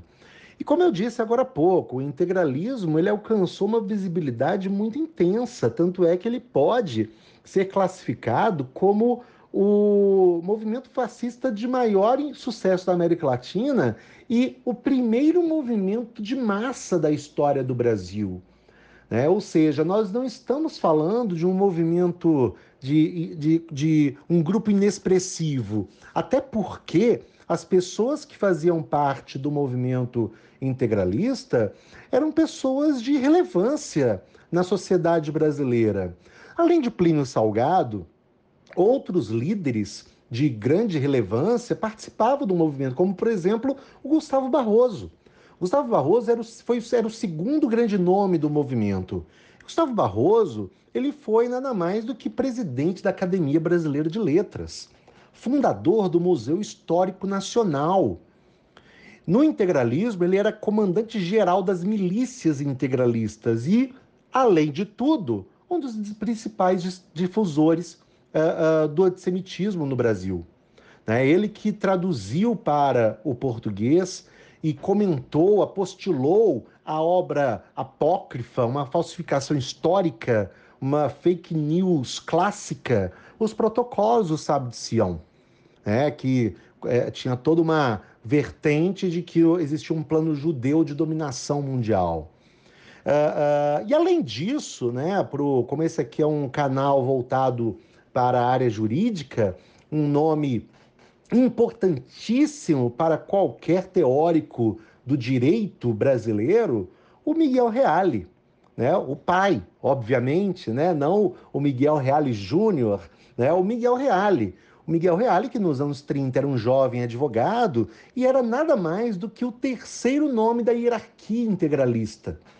Ele tinha uma responsabilidade muito grande, porque ele era responsável pela doutrinação do movimento e pela organização da juventude integralista, considerado como um dos principais ideólogos do movimento. Como o ouvinte da área do direito sabe muito bem, Miguel Reale se tornou referência na área jurídica, conhecido pela elaboração do, da teoria tridimensional do direito, né? No, na qual os elementos da tríade fato, valor e norma jurídica compõem o conceito de direito na sua tese dos anos 40, Fundamentos do Direito. Né? E mais recentemente, em 2003, uh, ah, revisou, né, um dos responsáveis pelo novo Código Civil Brasileiro né, foi confiado a ele a, essa a elaboração da nova codificação. Então, o Miguel Reale, uma, ele, ele inclusive implanta dentro do integralismo, através da sua ação intelectual, uma reflexão jurídico-política. Uh, inclusive, dentro do integralismo, existe uma série de juristas, de pessoas de relevância da, da, do, daquele período. Pessoas que, inclusive, tinham uma ação na OAB, sabe? Pessoas que participavam de toda a agitação jurídica brasileira viam o integralismo como uma ação política significativa naquele momento. É, de fato, eu li recentemente o livro de vocês e vi uma participação efetiva de Miguel Reale, que era um dos líderes do movimento, né? Mas continua. Então, dentro desse contexto, é, nós temos esses três principais intelectuais. E eles nada mais eram do que produtos dos seus meios sociais, né? Uh, uh, Gustavo Barroso, intelectual que na época já era muito reconhecido, né? Ele era mais velho, inclusive, do que os outros líderes, membro da Academia Brasileira de Letras. Miguel Reale, um jovem intelectual em formação, e o Plínio Salgado, que, dos, que, que era o, o chefe né, o nome máximo, e era autodidata. Não tem uma formação acadêmica como o Miguel Reale, por exemplo. Mas, apesar de algumas diferenças existentes entre eles, algo os unia, que era o conservadorismo, a atuação política, a defesa de uma sociedade orgânica. Uh, o papel do Miguel Reale tem uma importância muito uh, representativa. Ele é a principal referência de uma matriz intelectualizada dentro do movimento. Uh, inclusive, o Miguel Reale é responsável, inclusive, por difundir o integralismo na Faculdade de Direito de São Paulo, que era um reduto intelectual e da, da política nacional, um espaço de circulação de ideias da elite brasileira nos anos 30. Né? Então, o, o, o, integralismo ele caminha por, várias, por vários espaços, né? não só espaços políticos, mas ele tem uma ação intelectual muito representativa, a ponto do integralismo ter também a adesão de muitas mulheres. As mulheres integralistas eram as blusas verdes, os homens eram os camisas verdes, as mulheres as blusas verdes, que na maior parte das vezes eram levadas para o movimento pelos seus maridos, pelos seus pais, como uma organização familiar. Mas, obviamente, tinha uma importância, porque o integralismo abria espaço para a mulher. Então passou a existir uma organização feminina dentro do integralismo brasileiro, a ponto de muitas mulheres e homens integralistas eh, desenvolverem rituais dentro do movimento em determinadas solenidades, como casamento, batizados. Uh, existe um casamento integralista, o homem com a com sua camisa verde se casando dentro da igreja, a mulher de vestido branco, mas com um símbolo, um broche, um bottom uh, uh, com um sigma. Né? Assim como as crianças, que as crianças, logo que nascia uma criança numa família integralista, ela já era apresentada para a ação integralista brasileira através do batizado né? E, e, e, essas crianças elas faziam parte dos, eles eram os plinianos, né? Um nome até curioso para a gente ver a força do Plínio Salgado, né? Uh, então, a partir dessa organização uh, infantil, toda uma futura geração de integralistas seria formada, estabelecida. Então, o integralismo ele passava a atuar em vários espaços para justamente ocupar a sociedade, o espaço público e determinadas organizações, como por exemplo o esporte. Né? Uh, jogos, competições, acampamentos, exercícios militares, a ideia de um jovem atleta para representar força, a educação física para a obtenção de indivíduos equilibrados, autossuficientes. Não à toa nós vamos ter atletas integralistas, como por exemplo Hélio Gracie, né, um dos principais nomes do jiu-jitsu brasileiro, foi integralista nos anos 30. Então, o integralismo é um espaço que ocupa muitos espaços, como, por exemplo, o integralismo, apesar de ser um movimento fascista, racista, é um movimento xenófobo, ele age e, e atende à presença do negro. Então, nós vamos ter presença de negros dentro do movimento integralista, muitos militantes negros, Uh, inclusive militantes negros que depois vão para um lado mais progressista, mudam de lado, como Abdias Nascimento, Guerreiro Ramos, né? nomes importantes da, da, do movimento negro no Brasil no século XX. Uh, ah, e claro, né, por ter uma presença religiosa muito sólida, né, a, a católica principalmente, a religião é um dos pilares do movimento, mas há de se destacar que o integralismo não era apenas um movimento católico, era um movimento ecumênico. Então, vai ter a presença dos protestantes, do espírita.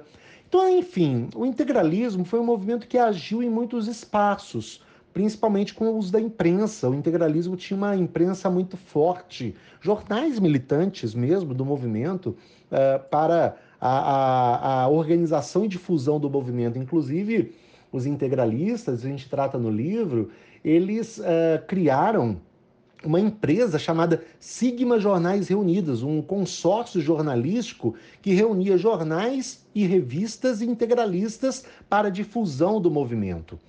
Claro que o crescimento do movimento integralista causou a, a formação de oposições, como, por exemplo, uma formação de uma frente única antifascista no Brasil, que acabou sendo, inclusive, protagonista de um episódio na Praça da Sé, em 1934, que causou um conflito entre integralistas e antifascistas.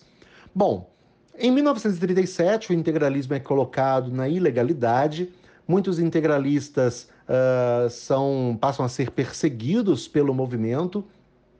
Nesse contexto, foi feito um acordo do Vargas, do Getúlio Vargas com o Plínio Salgado para a formação do Estado Novo.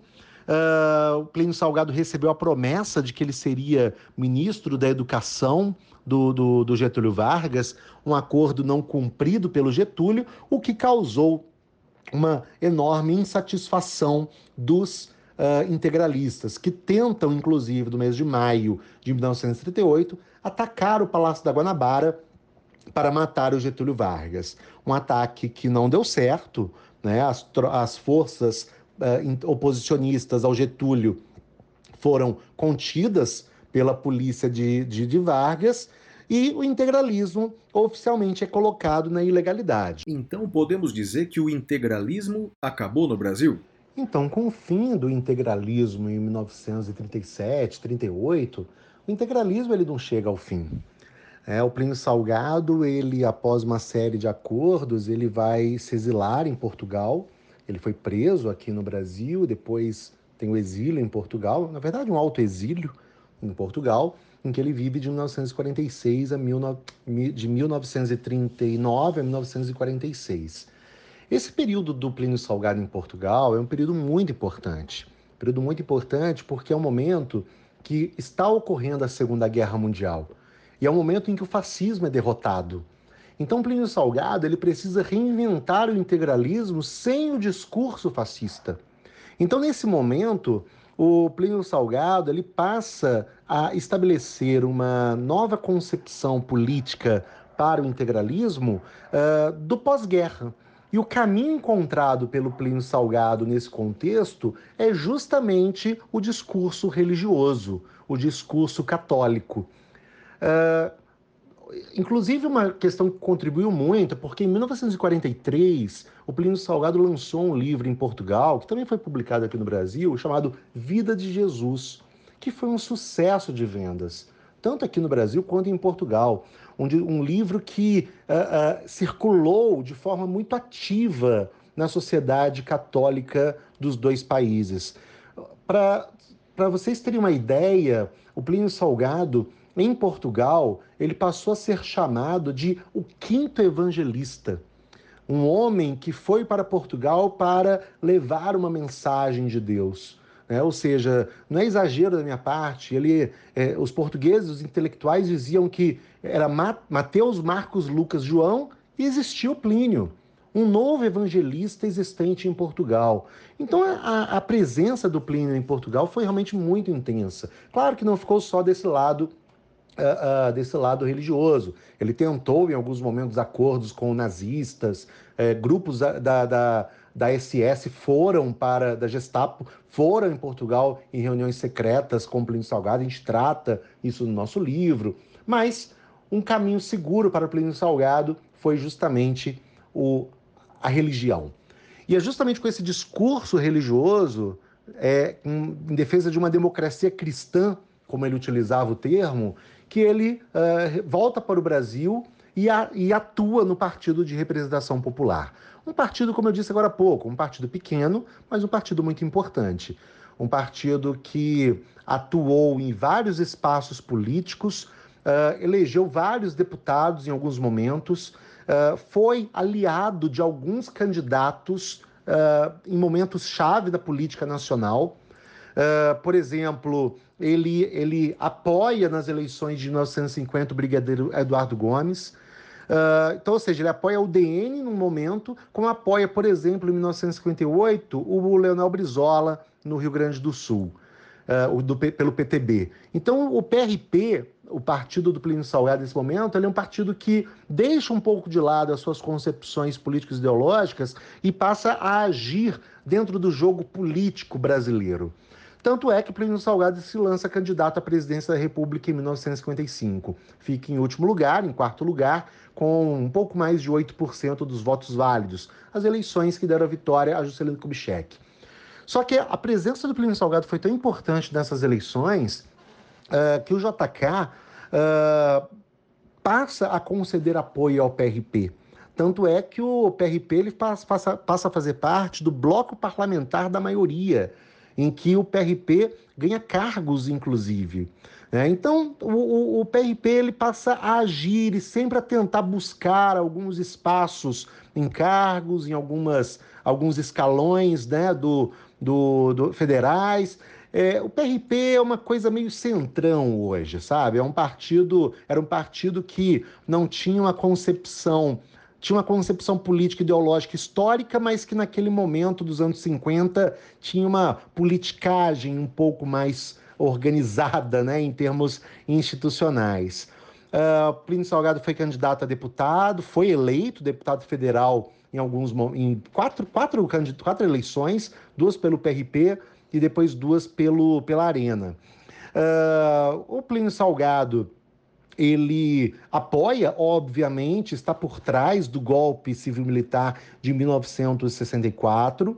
Ele, o PRP é um dos partidos que rompe com a democracia no Brasil. Plínio Salgado tinha esperança de que a chamada por ele Revolução de 64 pudesse ter uma presença de, uma, de ideais integralistas, até mesmo pelo fato de ter uma, uma, uma relação uh, integralista com alguns militares que participaram do golpe, como, por exemplo, o general Olímpio Mourão Filho, que nos anos 30 é, era integralista e que uh, participa, tem, é um personagem fundamental no contexto né, da ditadura do golpe de 64, mas a ditadura não teve uma relação que o Plínio Salgado pensava tanto com os integralistas. Uh, tanto é que ele acaba se afastando de algumas atividades parlamentares e atua principalmente no Ministério da Educação, na Comissão de Educação e Cultura.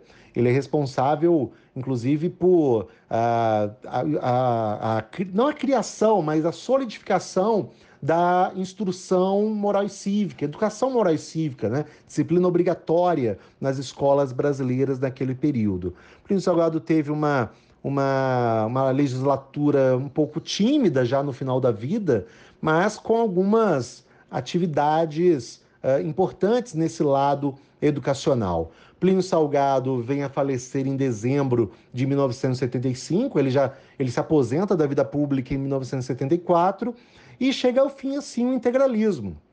Mas a partir daí, um novo capítulo é iniciado, que é justamente o neo-integralismo.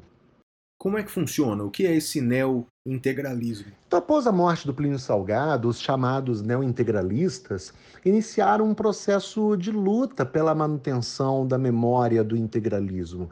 Né? No final do, após a morte do Plínio Salgado, em 75 e nos anos 80, muitos ex-militantes vão atuar na defesa da preservação da memória do Plínio Salgado e do próprio movimento integralista. E é um momento, nos anos 80, é um momento em que muitos integralistas, neo-integralistas, vão dialogar com outros grupos nacionalistas, não necessariamente seguidores do integralismo, como, por exemplo, os skinheads neonazistas.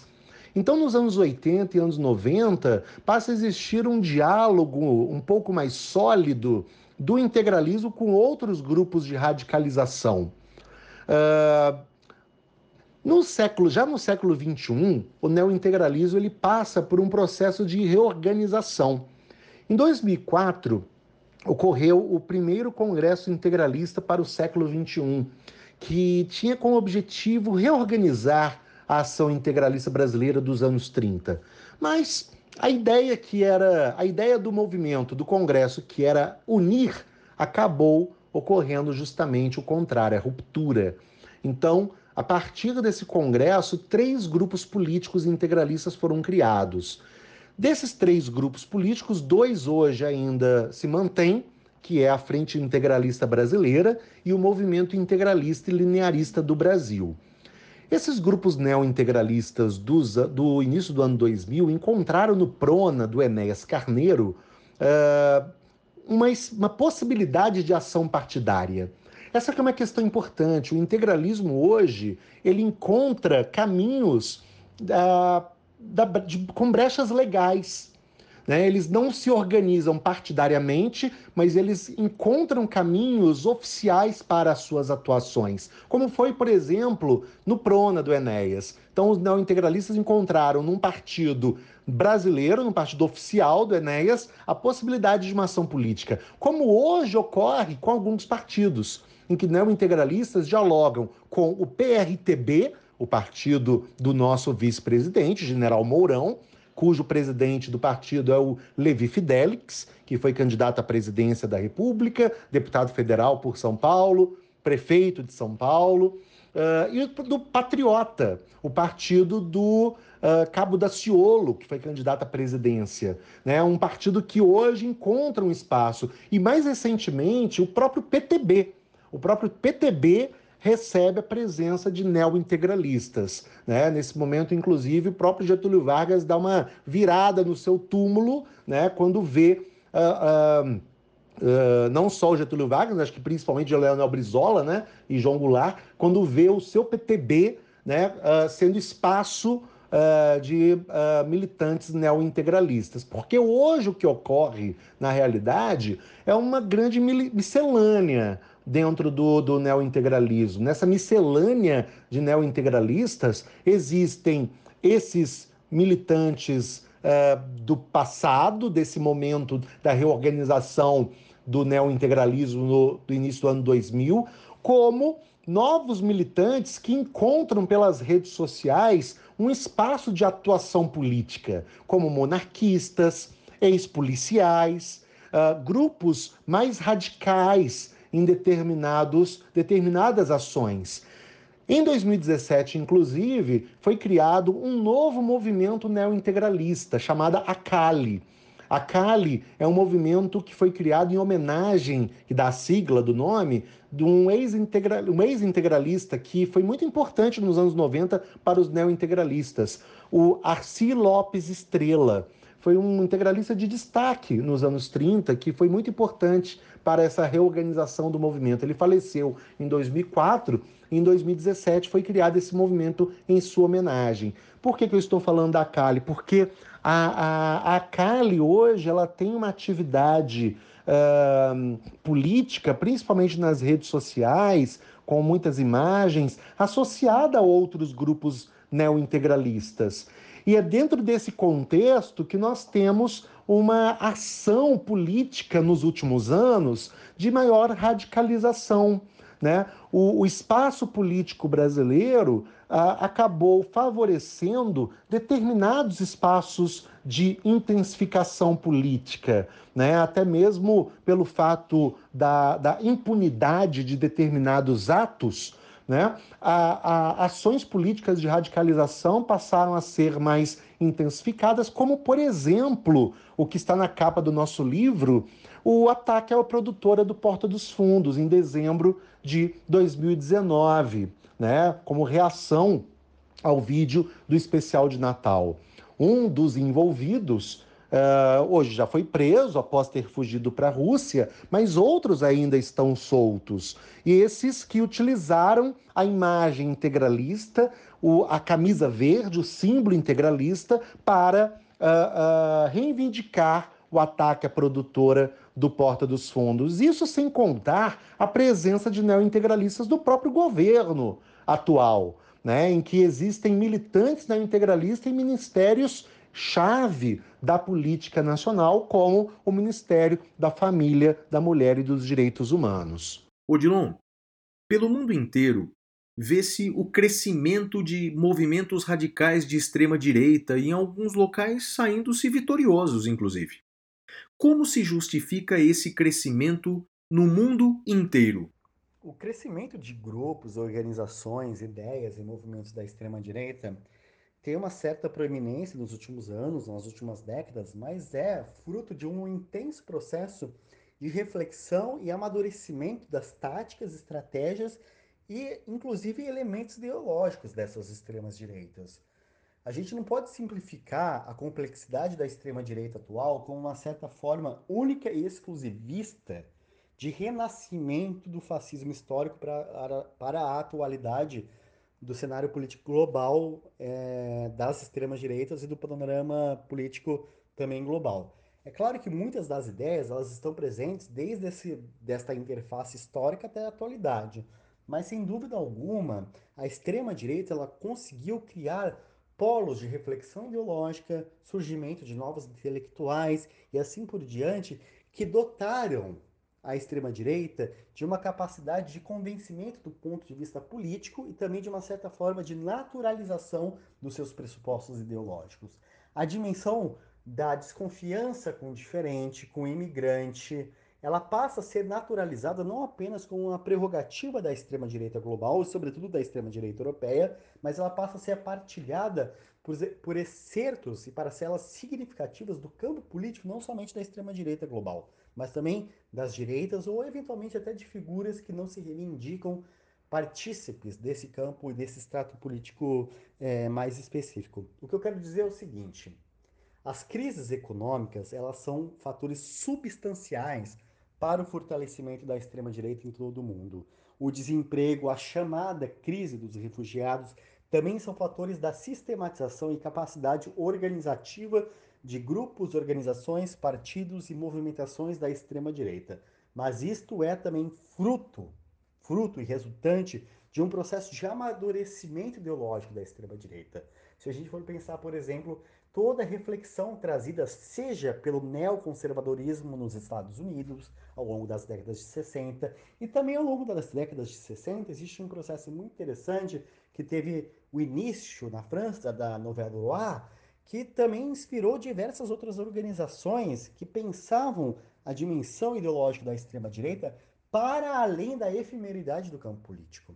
Uma dimensão que se constrói, sobretudo, uma dimensão cultural, de costumes e de, de identidade que forja laços de sociabilidade, de interação de leitura comum entre o passado, o presente e o futuro, que elas acabam inspirando elementos de socialização e, mais do que isso, elementos de uma cultura política partilhada por gerações, desde a década de 60 até a atualidade. O que eu quero dizer é o seguinte: as ideias da extrema-direita, elas são sempre em formação e sempre em transformação, buscando se adequar às condicionantes materiais, econômicas e eventualmente legais, afinal de contas, em muitos lugares as ideias e práticas das extremas direitas são ilegais, para a complexidade do mundo. Então, muitas vezes sim, significar, né, sintetizar e olhar para a extrema-direita como um, um, simples resultado de uma crise econômica, ela não auxilia a entender o processo de formação cultural, política e ideológica desses grupos. Por isso que eu faço questão de ressaltar isso. Esse sucesso da extrema-direita não é apenas fruto de uma crise do capitalismo global, fruto da crise das relações de trabalho, ela também é, ela, ela consegue encontrar nesses processos de crise as oportunidades para o dimensionamento, né, o hiperdimensionamento da atuação política das ideias da extrema-direita. Mas ela faz também um processo de criação de perspectivas de laço sociabilidade, de núcleos de, de, de criação de uma dimensão intelectual que acaba convencendo e forjando uma nova geração de intelectuais e de figuras destinadas à política. E essa for, formação que eu diria tanto que é ao, ao, mesmo tempo cultural quanto intelectual, ela consegue se projetar em momentos de crise. Então, antes de existir as crises políticas, econômicas em dimensão global, a dimensão ideológica de formação e reformulação da extrema direita acontece desde décadas. É uma longa história que passa pelo fascismo e ultrapassa a experiência do fascismo. Depois do fim do fascismo histórico, os intelectuais que tiveram outrora aliados ao fascismo têm que lamber as feridas e pensar novas investidas, novas possibilidades, novas sociabilidades. Isso é um processo de maturação e construção paulatina de uma dimensão intelectual e política. Não à toa consegue uma vazão e uma estruturação tão rígida, uma enunciação tão rígida em momentos de crise, justamente porque tem uma antessala de produção de sentido, produção do partilhar de um entendimento da realidade que consegue um elemento de prática a partir das crises.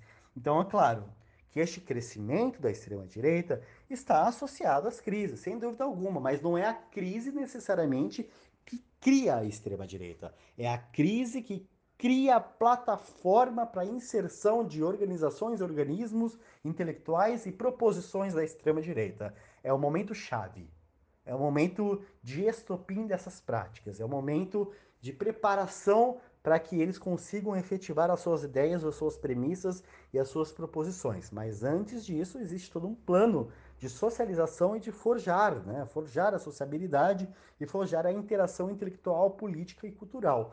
Por isso que eu digo que estudar a extrema-direita, antes de for, formar uma, uma análise apressada, achando que tudo é novo e fruto da internet ou de Steve Bannon, existe um processo intelectual e histórico do ponto de vista analítico dos mais ricos, porque são intelectuais, são figuras às vezes anti-intelectuais que estão formando ideias, às vezes das mais pueris, rasteiras e abjetas possíveis, mas que conseguem ter um grau de penetração, de naturalização em momentos de crise de convencimento. Então, a explicação para um problema tão complexo nunca é tão simples.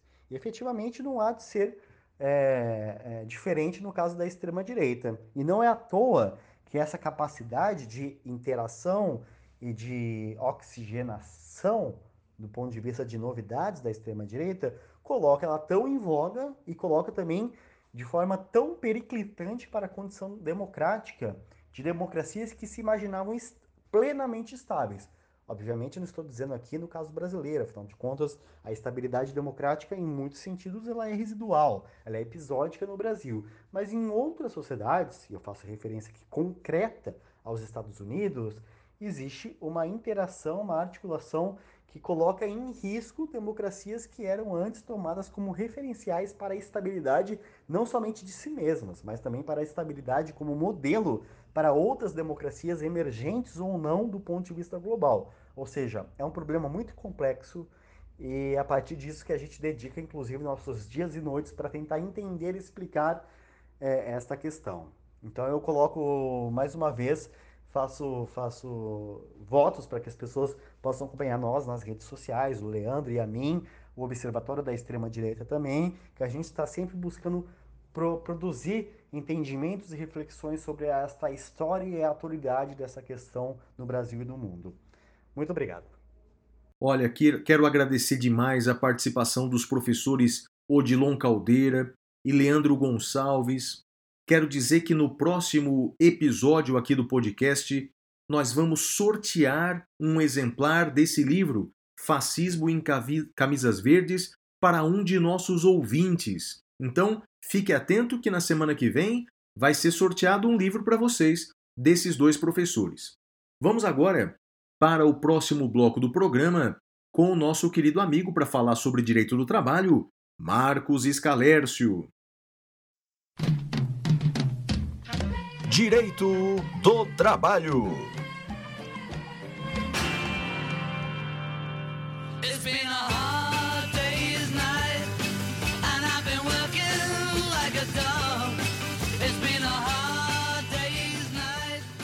I should be Bem, Marcos, é uma honra ter aqui con- contar com a sua presença novamente.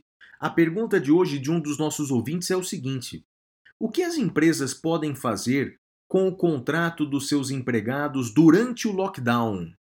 O que a lei permite, Marcos?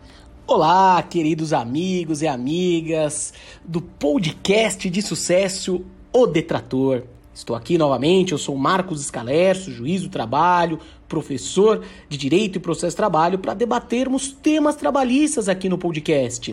Sempre agradeço o convite do meu querido amigo, professor Flávio Martins, que arrebenta nos dois podcasts, no Detrator e no Saindo da Caverna. Parabéns, sempre amigo, pelo sucesso. A pergunta que o professor Flávio me passou é: o que as empresas podem fazer nos contratos dos seus trabalhadores, com relação aos seus empregados, seus trabalhadores, nesse período de lockdown determinados pelas as entidades municipais, estaduais, esse período que agora as em- vem determinado o fechamento das atividades, de algumas atividades que não são essenciais. Excelente pergunta, Flávio Martins. Excelente, é um tema de muito debate agora na área trabalhista é esse. O que fazer? Vamos lá, a empresa ela pode utilizar, não tem mais ainda a previsão da redução de salário e jornada por acordo individual entre empregado e empregador. Esta redução de salário e jornada por acordo individual do empregador ainda falta uma regulamentação, então não temos, por enquanto, até o momento desse podcast, da gravação desse podcast, certo? Então, de acordo individual empregado-empregador, no momento não há poderia, mediante negociação coletiva, chamar sindicato, com a participação do sindicato, negociar a redução de salário e jornada. É uma alternativa. Segunda alternativa, utilizar do sistema de compensação de jornada. Esse período que o empregado não vai trabalhar agora em razão do lockdown é compensado posteriormente. O artigo 59 da CLT autoriza a possibilidade de compensação anual até 12 meses, semestral até 6 meses e mensal. A anual exige negociação coletiva, é um pouco mais complexo. A de 6 meses não. Acordo individual entre empregado e empregador e a mensal pode ser até tácito. Então poderia o empregador pactuar com o empregado essa compensação em até seis meses. Esse período que ele deixou de trabalhar agora compensa até duas horas a mais por dia por um período de seis meses. Poderia. É uma alternativa válida, interessante. Ok? É, antecipar férias. Se já está com o período- aquisitivo completo, se ele já completou aqueles 12 meses, perfeito. Como é o empregador que escolhe férias, poderia ter essa alternativa de antecipação de férias. Porém, o grande problema é que a CLT fala que para antecipar tem que comunicar com 30 dias de antecedência. Então, esse prazo de 30 dias fica prejudicado, tem que ser respeitado. Então, não poderia, salvo se já soubesse que é meio, é meio difícil porque essas novidades acabam saindo de uma semana para outra, mas ter dar as férias aos empregados. Ainda com relação às férias, uma alternativa seria as férias coletivas, mas aí tem que chamar o sindicato também, tem que ter a participação do sindicato para as férias coletivas, ok? Por fim, também a lei permite negociar através do sindicato a chamada antecipação de feriados, negociar feriados. Então, se tiver uma participação dos sindicatos, poderia considerar que esse período são feriados e aí depois, quando for efetivamente a data do feriado, aí ele trabalha. Tanto é que alguns municípios fizeram isso, mas aí é por ordem municipal. Aí por ordem, por decreto municipal. Aí o empregador não precisa fazer nada, ele já vem o decreto, os empregados não trabalham porque é considerado feriado, e depois, quando for efetivamente a data do feriado, ele vai trabalhar normal. Até aproveitando esse tema, é, nos municípios, como esse podcast é mundial, né, é internacional, o mundo inteiro escuta, então fica difícil até dar exemplo bairrista, mas nos municípios que foram determinados os feriados e o empregador faça com que o, o empregado trabalhe normalmente, lembra? Ou vai ter que pagar em dobro esse trabalho nesses feriados decretados pelo município, ou vai ter que compensar em outra data esses trabalhos realizados no município. Tá certo? É isso, queridos amigas e amigas do podcast. O detrator, qualquer dúvida, tema, mande para nós, mande para o professor Flávio Martins, mande para mim qualquer tema trabalhista que vocês querem que nós debatemos aqui. Estou à disposição nas minhas redes sociais, arroba Marcos Escalerso, no Instagram, Twitter, canal do YouTube, podem mandar, ou, mais fácil ainda, entre em contato diretamente com o professor Flávio no e-mail que ele fornece sempre no início aqui do podcast, pedindo qualquer tema trabalhista, compliance, LGPD, é, temas relacionados a pagamento de verbas rescisórias, dispensa coletiva, interceptação, acesso a e-mail do empregado, filmagem, câmeras, o que vocês precisarem de temas trabalhistas, estamos à disposição, tá bom? Se cuidem, sejam felizes, aproveitem os dias felizes, né, gente? Nós não sabemos quando eles passam. Então vamos ser felizes, vamos aproveitar, vamos se cuidar, tá certo? Querido amigo Flávio, tamo junto, obrigado pela parceria de sempre. Continue arrebentando aí nos podcasts. Um grande abraço. Bem, meus queridos amigos, muito obrigado, meu querido amigo Marcos Escalércio. Vamos agora para o próximo bloco em que falamos de direito penal com o professor Caio Paiva.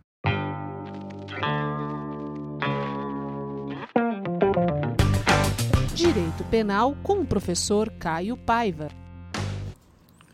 Olá, aqui quem fala é Caio Paiva. Eu sou coordenador do curso SEI e também idealizador do Tudo de Penal. Nas minhas participações anteriores aqui no podcast, eu comentei com vocês julgamentos dos tribunais superiores a respeito de aspectos relevantes de direito penal, processo penal, execução penal e justiça criminal juvenil.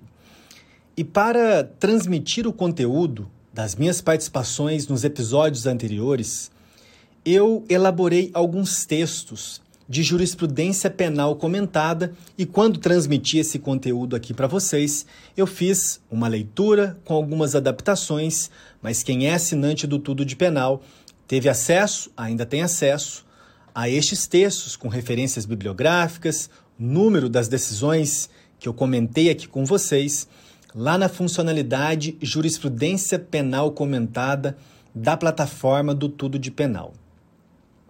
Nessa minha participação de hoje, diferentemente das anteriores, eu não preparei um texto.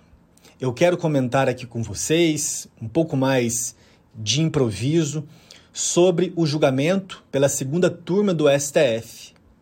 Agora, nessa última semana do mês de março de 2021, quando a segunda turma do STF, por três votos a dois, vencidos os ministros Edson Fachin e Nunes Marques, declarou o ex-juiz federal Sérgio Moro suspeito nas decisões que havia adotado em relação ao ex-presidente Luiz Inácio Lula da Silva.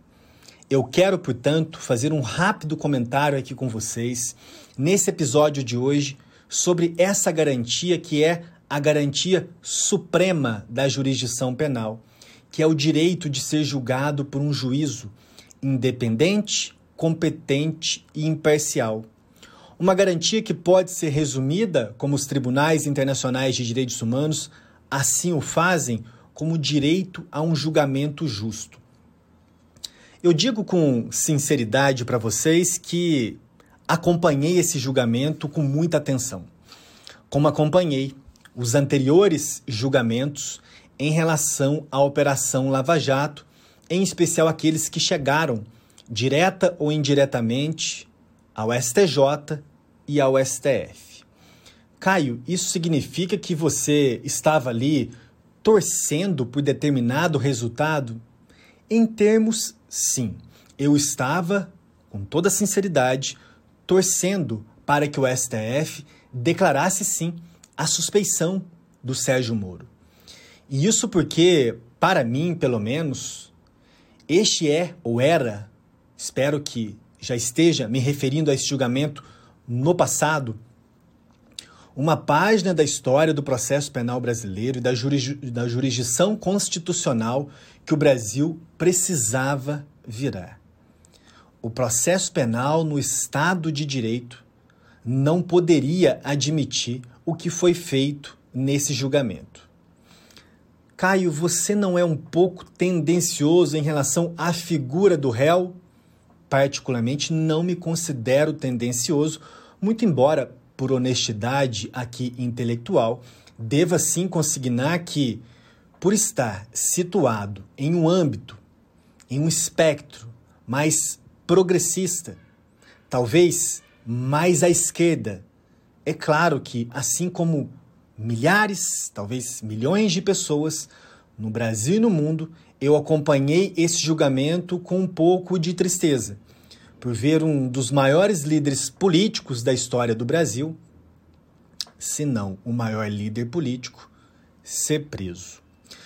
Não me sinto em condições de discutir o aspecto probatório dos processos penais envolvendo o ex-presidente Lula seja do sítio de Atibaia, do triplex de Guarujá, dos processos envolvendo o Instituto Lula. Este meu comentário não tem como objeto, portanto, condenar nem absolver o ex-presidente Lula, mas tão somente assentar a minha opinião, em conformidade com a segunda turma do STF, que ele de fato não teve direito a um julgamento justo. Eu começo destacando um aspecto jurídico que vamos encontrar na jurisprudência do Tribunal Europeu de Direitos Humanos. Informação esta compartilhada por demais tribunais internacionais, a exemplo da Corte Interamericana, e de resto acompanhada, ratificada pela doutrina do direito processual penal, que é a divisão da garantia suprema da imparcialidade entre imparcialidade subjetiva e imparcialidade objetiva. E digo isso porque na data de ontem, gravo aqui essa minha participação no dia 26 de março. No dia 25, o ex-juiz Sérgio Moro divulgou uma, uma espécie de nota oficial dizendo que ele acredita na sua imparcialidade, acredita, tem convicção que julgou os processos da Lava Jato envolvendo o ex-presidente Lula com a isenção que o seu cargo lhe requisitava. Ocorre, meus caros, minhas caras, que isso que o Sérgio Moro coloca é tão somente uma das duas facetas da imparcialidade, que é a imparcialidade subjetiva, incontrolável, impenetrável. Não conseguimos identificar o que Sérgio Moro pensa internamente. Não conseguimos dizer se Sérgio Moro representa um ideário da extrema-direita não conseguimos dizer com toda certeza que Sérgio Moro tem em seu íntimo algo do antipetismo que contaminou todas as discussões políticas dos últimos anos, chegando também à jurisdição como um todo no Brasil. Mas a imparcialidade objetiva, diferentemente da imparcialidade subjetiva, ela não é presumida. Sérgio Moro, nós podemos sim presumir que no seu íntimo você é imparcial. Mas você, aqui estabelecendo um diálogo imaginário com Sérgio Moro, você não ofereceu as garantias externas para que, primeiro, o réu e a sociedade, de um modo geral, confiasse que você garantiu ao acusado um julgamento justo. Você não ofereceu a imagem de um juiz imparcial. E isso por variados fatores. Não é difícil explicar a decisão da segunda turma do STF para um leigo. Outras decisões do STF, seja envolvendo a Operação Lava Jato ou não, são sim mais difíceis de se explicar para um leigo. Eu, pelo menos, tenho dificuldade de explicar para amigos, familiares, enfim, para o público leigo em geral, que no Brasil nós somente executamos a pena após o trânsito em julgado da sentença penal condenatória. Convenhamos, não é fácil explicar isso para um leigo. Da mesma forma que não é fácil explicar para um leigo que a pessoa condenada pelo tribunal do júri pode sair do tribunal do júri pela porta da frente do fórum, juntamente com a vítima, se for uma tentativa de homicídio, e com as demais pessoas. Muito embora juridicamente eu consiga sim justificar perfeitamente esses dois exemplos. Muito bem, voltando ao episódio Moro. Imaginem se toda essa história da Lava Jato fosse um filme. Nós sairíamos do cinema dizendo, pelo menos a maioria de nós, o seguinte: esse roteirista errou na mão. Ele exagerou. Ele criou uma ficção inimaginável na prática, onde já se viu um juiz contra o qual se dirigia suspeitas de parcialidade. Esse juiz prende um único candidato capaz de vencer do candidato vencedor, aqui me referindo a Bolsonaro, e depois em que o candidato que poderia vencer Bolsonaro já está preso, esse juiz que passou todo o tempo dizendo eu sou imparcial, ele aceita a participar do governo do presidente Bolsonaro. Isso é inimaginável, isso é inconcebível até mesmo para a ficção. Este é, portanto, um grande elemento para se assentar a absoluta parcialidade do juiz Moro. Mas há outros elementos. Sérgio Moro conduziu coercitivamente o ex-presidente Lula, sem contar com respaldo legal, sem contar com uma recusa injustificada do investigado, tão somente para criar um fato político. Sérgio Moro levantou o sigilo telefônico da ex-presidente Lula, da, da ex-presidente Dilma, quando, à época, estava no exercício da presidência, em diálogos com o ex-presidente Lula e divulgou para a imprensa essas conversas interceptadas. Conduta judicial esta equivocada, ilegal, abusiva, inclusive já censurada no caso, é Cher contra Brasil, julgado pela Corte Interamericana de Direitos Humanos, que, coincidentemente, também ocorreu no estado do Paraná. Vocês imaginem, não há paralelo, acredito, na história da humanidade praticamente. Divulgar uma conversa telefônica interceptada entre alguém que está na presidência do país com o ex-presidente muito bem. Um outro fato, mais objetivo ainda, que foi objeto de decisão do ano de 2020 da segunda turma do STF.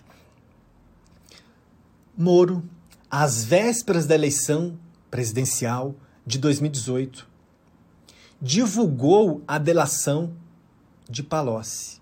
Ele já estava com o conteúdo dessa delação há mais de três meses, mas promoveu de ofício a sua juntada em um processo, não a utilizou na sentença condenatória tão somente para criar um fato político. Tanto que na emenda desse julgamento da segunda turma do STF, o equívoco do Moro foi considerado e capitulado como tentativa de interferir nas eleições presidenciais. Entre aspas, só por isso que falamos até aqui, temos motivos de sobra para declarar, como a segunda turma do STF fez acertadamente, a parcialidade do Moro. Os diálogos do Telegram, conseguidos por um trabalho de hacker, eles serviram nesse julgamento como seja como elementos de corroboração, seja como argumento retórico. Eu não tenho a menor dúvida que a segunda turma do STF não precisava, como de fato não precisou, desses diálogos interceptados de conversas pelo aplicativo do Telegram para justificar a parcialidade e, por consequência, a suspeição do Sérgio Moro.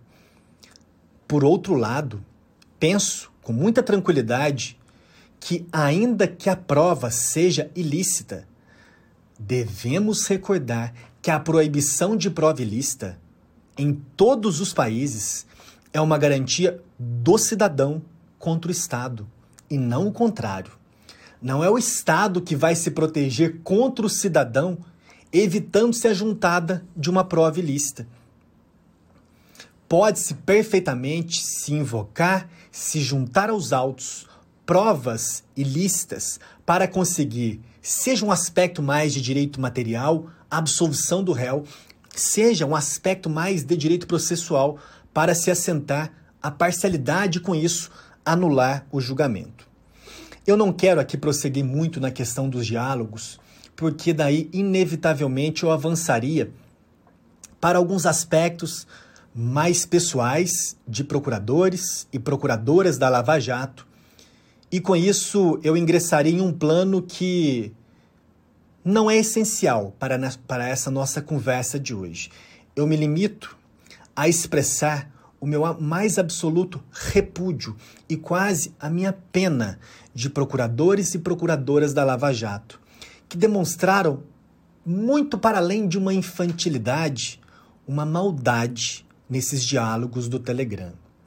Deltan Dallagnol, que nas redes sociais se identifica como cristão, em diálogos privados no Telegram, se referia ao ex-presidente Lula como Nine, fazendo referência à quantidade de dedos nas mãos do ex-presidente Lula, criticando, diminuindo uma deficiência que foi alcançada e adquirida trabalhando.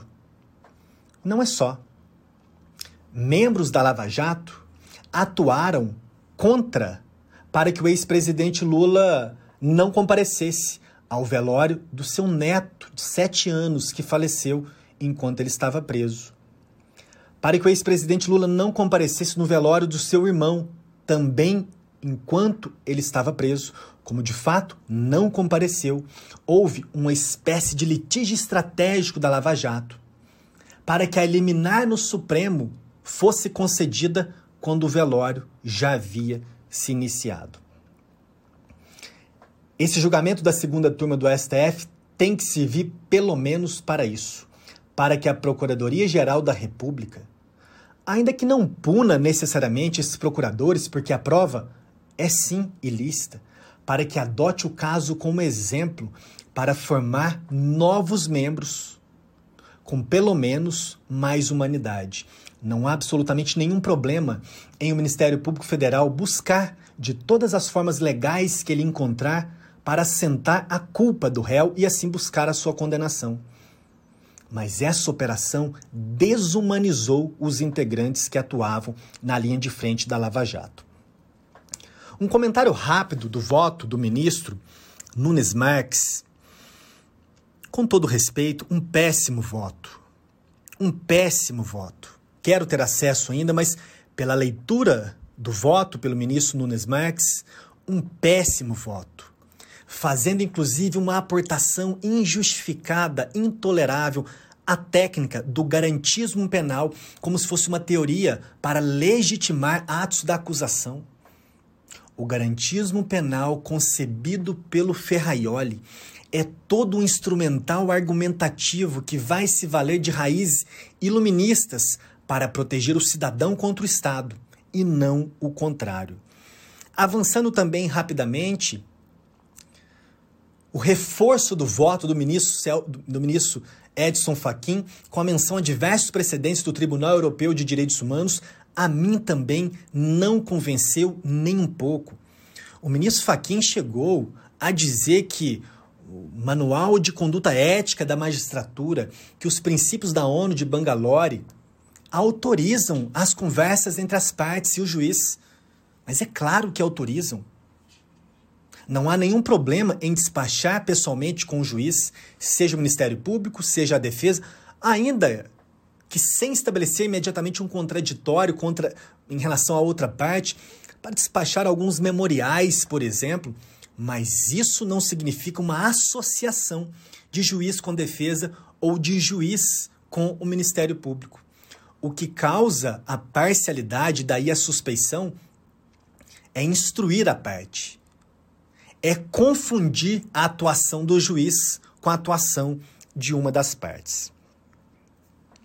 Para encerrar, no momento final desse julgamento pela segunda turma do STF, o ministro Gilmar Mendes, que será o relator para o acórdão, em razão de ter sido o ministro revisor que apresentou o primeiro voto divergente, aliás, um voto monumental, o ministro Gilmar Mendes se emocionou ao final do julgamento, ao elogiar o trabalho dos advogados. Eu vi que nas redes sociais muitos se indignaram, se espantaram com essa conduta do ministro Gilmar Mendes. Ora, um ministro do STF se emocionar ao elogiar a atuação de advogados. Isso não seria, por via transversa, algo que ele estava agindo contrariamente naquele julgamento? Eu penso que foi uma emoção incontrolável e absolutamente justificável. Eu aproveito a ocasião deste podcast para fazer também os meus elogios aos advogados do ex-presidente Lula, ao Cristiano Zanin e à advogada Valesca. Quem atua na defesa criminal sabe reconhecer o trabalho que eles tiveram nesse julgamento. O êxito nesse processo, ele era muito improvável. Eles lutaram contra um sistema, contra um grande sistema.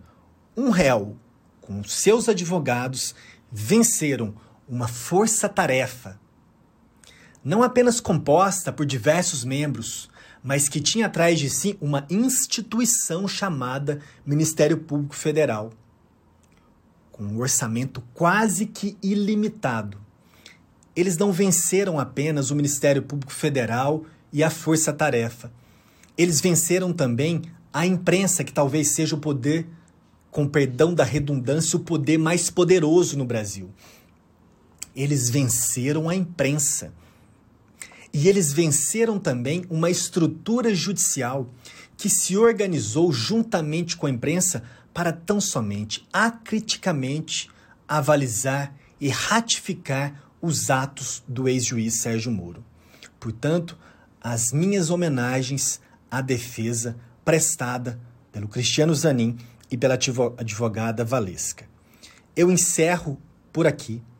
Espero que seja um julgamento que traga, para além de uma justiça nesse caso concreto, uma reorientação de atividades da Justiça Federal como um todo, mas também do Poder Judiciário de um modo geral, em relação pelo menos aos grandes casos. Essa não foi a primeira, não foi a segunda e também não foi a terceira operação anulada neste aspecto específico em relação a um réu. Um abraço para todos vocês e para quem acompanha esse podcast. Desejo ótimas reflexões a respeito da justiça criminal no Brasil. Bem, meus amigos, o Caio é professor de Direito Penal, coordenador do curso SEI e idealizador do projeto Tudo de Penal. É aquela ferramenta, não é, que traz todos os instrumentos essenciais para quem atua na área penal. Você que é advogado, você que é professor, você que é estudante de direito penal, não deixe de ser um assinante do projeto Tudo de Penal. Ele tem tudo.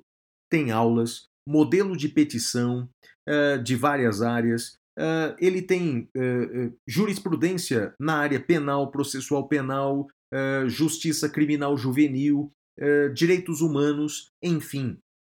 seja um assinante do Tudo de Penal. É, só entrar no site www.tudodepenal.com e também acompanhe o Tudo de Penal na, lá no Instagram. É arroba, underline, tudo de penal. E você, que é nosso ouvinte aqui do podcast, pode obter 30% de desconto na assinatura anual. Basta colocar o cupom de desconto SDC30. SDC30. E vamos agora para o próximo bloco do programa, vamos para o interrogatório. Interrogatório. Bem, no interrogatório de hoje, o nosso entrevistado é o ex-ministro da Justiça e professor de Direito Público de Direito Administrativo, Dr. José Eduardo Cardoso. Olha, doutor Cardoso, primeiramente, muito obrigado por fazer parte aqui do nosso programa. O senhor é um expoente no direito, respeitado e reconhecido aqui no Brasil. Conte para o nosso ouvinte um pouco sobre você, sobre a sua trajetória até chegar aqui. Bom, eu agradeço as tuas referências elogiosas e rapidamente tentando esboçar a minha meu caminho, minha jornada no mundo do direito, eu acho que eu já tinha desde a época que a gente fazia, antigamente a gente chamava de curso colegial, né? desde que, que é o curso que antecede a faculdade. Eu já tinha feito um teste vocacional e esse teste indicava duas opções. A primeira, ser vendedor e a segunda, ser advogado. Tá? Eu nunca tive muita vontade de ser vendedor, embora advogado seja um vendedor de teses. Claro, isso é um pouco essa ideia me parece claro do teste vocacional, da questão da persuasão, que eu acho que era uma coisa que eu tinha, uma, talvez uma vocação para isso. Mas seja como for, ainda nesse período eu fiquei em muita dúvida se eu faria psicologia ou não, que eu também gostava muito, influenciado pelo meu curso tinha aula de psicologia, eu comecei a gostar muito, mas aí decidi pelo direito. Entrei na Faculdade de Direito da PUC, no ano de 1977, é, o colégio que eu havia feito tinha uma formação humanista, era um colégio muito perseguido pela ditadura militar, inclusive com vários professores que tinham sido presos antes da minha chegada. Era um colégio experimental do Estado, escola pública, e que era uma escola modelo que aplicavam, inclusive, métodos revolucionários. Então você tinha é, filosofia, por isso que eu tinha psicologia, filosofia, etc. Então isso me desenvolveu bastante na parte humanista e fez eh, que eu superasse algo que eu tinha desde pequeno, que era uma timidez profunda. Eu não conseguia falar em público.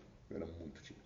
Né? Então isso eles fizeram toda uma situação de tratamento comigo e aí eu comecei a falar, gostar de falar em público e não parei mais até hoje. Então aí eu entro na faculdade de Direito da PUC de São Paulo, eh, comecei a gostar muito do curso de Direito e tinha um lado político muito forte. Nós vivíamos em 77, já o período final da ditadura militar no Brasil.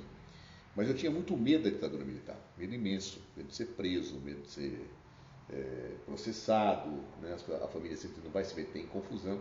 Então, embora eu já tenha ficado representante de classe, que é aquela coisa que existia, né? e deve existir até hoje, é, não, eu não passava perto do centro acadêmico, por medo.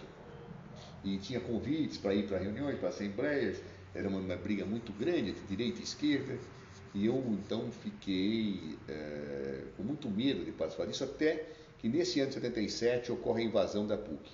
É, uma manifestação na porta da Uni, é, na porta do Teatro Tuca de São Paulo, para a volta da Uni, que tinha sido proscrita pela ditadura militar.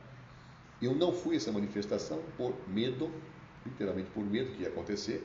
O então secretário de Segurança Pública, Erasmo Dias, disse que estava proibida a manifestação, a manifestação tinha de duas a três mil pessoas, chegou a tropa de choque, baixou o sarrafo, todo mundo saiu correndo para dentro da universidade, a tropa invadiu a universidade, quebrou tudo dentro da universidade, pessoas que estavam assistindo aula apanharam, professores apanharam, livros da biblioteca foram apreendidos como subversivos, dentre os quais, chama atenção que na coletiva que o coronel Erasmo Dias foi dar ao lado do governador Paulo Egídio, com a pilha de livros apreendidos, um deles era a Suma Teológica de São Tomás de Aquino, claro, da Idade Média, ou seja, que devem ter estudado direito de revolução e devem ter imaginado que aquilo é um livro subversivo. E vários amigos meus foram enquadrados em não tinham sido covardes, que nem eu havia sido, eh, ido à manifestação, eh, foram enquadrados na Lei de Segurança Nacional, foram processados, foram detidos naquela noite. Então aquilo me revoltou muito do que eu, que eu assisti e eu, eu não teria mais condições de olhar no espelho se eu não vencesse a meu medo, a minha covardia e começasse a me posicionar. Foi aí que eu entrei no movimento estudantil, comecei a participar dos atos, das manifestações. Já no ano seguinte fui eleito presidente do Centro Acadêmico em 2 de agosto. É, participei do processo de reconstrução da Uni. É, em 1980 eu me feri ao PT, o Partido dos Trabalhadores estava se formando. E, portanto, a partir daí eu tive um pé na política, dentro daquilo que eu acreditava, e um pé na academia, porque eu gostava de estudar direito. Já logo que eu saí da faculdade, eu comecei a dar aulas, eu fui é, assistente de filosofia do direito da professora Silvia Pimentel, é, que era uma feminista, e é uma feminista, uma, uma professora que eu tenho um carinho especial, e comecei a dar aulas é, também Cheguei a dar aula de processo civil muito rapidamente, como professor assistente, mas comecei a dar aula em cursinhos de direito administrativo. É, e, perdão, nas Faculdades Metropolitanas Unidas também de direito administrativo, acabou sendo a minha área. Eu passei no concurso da Procuradoria, logo que eu me formei já, procurador do município de São Paulo, assumi a Procuradoria e fiquei, é, como, como, na Procuradoria, vinha ser assessor da bancada dos Partidos dos Trabalhadores, é, com a então, é, a, com a, uma vereadora feminista, Iria Cardoso, com quem eu meu primeiro livrinho escrito foi com ela, mas atuava muito junto à líder da bancada, que era Luiz Erundina de Souza. Né? Luiz Erundina se elege deputado estadual, me nomeia. Não, eu, eu, eu tive que voltar para a prefeitura, eu assumi na prefeitura novamente, porque o Jânio Quadros, que era o prefeito da época, brigou com o PT, caçou todas as sessões de funcionários para a Câmara, eu era procurador, voltei, a partir daí acontece uma, uma coisa bastante curiosa, porque eu assessorava, comecei a assessorar a bancada do PT na Assembleia Legislativa, porque nós estávamos entrando já num trabalho da Constituinte. Então eu integrava, perdão, falei Assembleia Legislativa, não, a bancada nacional, eu assessorava a bancada nacional do PT, eu e o outro assessor, que era, era o chefe de gabinete Luiz Erundina, que era o Pedro Dalari, que hoje é professor de Direito Internacional da Universidade de São Paulo, filho do jurista Dalmo de Abreu Dalari, e que nós é, assessorávamos, junto com o professor Marco Aurélio Garcia, a, a, a, o projeto de Constituição que o PT apresentaria no Congresso Nacional. É, paralelamente a isso, uma coisa bastante curiosa acontece, porque eu dando aulas em cursinho, conheço alguns professores, e o então secretário dos Negócios Jurídicos da Prefeitura de São Paulo, doutor Cláudio Lembo, no governo Jânio Quadros, me convida para ser assessor dele. É, e eu falei, olha, eu sou do PT. Ele falou, eu não me importo com isso, tenho muito boas referências suas. E... Aí eu fiquei assessor do Cláudio Lembro. No ano seguinte, o Vicente Greco Filho, que era o chefe da assessoria jurídica e era do Ministério Público, quando entra em vigor a Constituição de 88, ele acha melhor voltar para o Ministério Público, e eu assumo a chefia da assessoria jurídica, curiosamente, do governo Jânio Quadros. Nessa situação, eu era da campanha do Luiz Erundina no PT, Luiz Erundina inexplicavelmente, inesperadamente ganha a eleição prefeita de São Paulo. É, eu era dos quadros do partido que tinha um cargo maior na prefeitura, porque eu era o chefe da assessoria jurídica, conhecia muito bem a prefeitura, por ser procurador e por ter atuado nesse cargo. Então, Luiz Erundina, é, que eu tinha uma relação e tenho até hoje de muito afeto e muito carinho, ela me nomeia secretário de governo do município de São Paulo. Eu acumulei duas secretarias, tinha 27 anos, secretário de governo do município de São Paulo, secretaria dos, do, coordenação governamental. É, e, e, aí fico um secretário de governo, governo difícil, apanhava muito.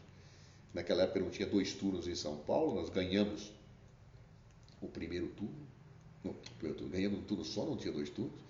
E ganhamos com 33% dos votos da cidade, contra Maluf, contra Serra, etc. E foi um governo muito difícil, eu aprendi demais daquele governo e a respeitar. E eu, eu, tenho muito orgulho de ter sido comandado pela primeira mulher prefeita de São Paulo, né? uma mulher maravilhosa, incrível.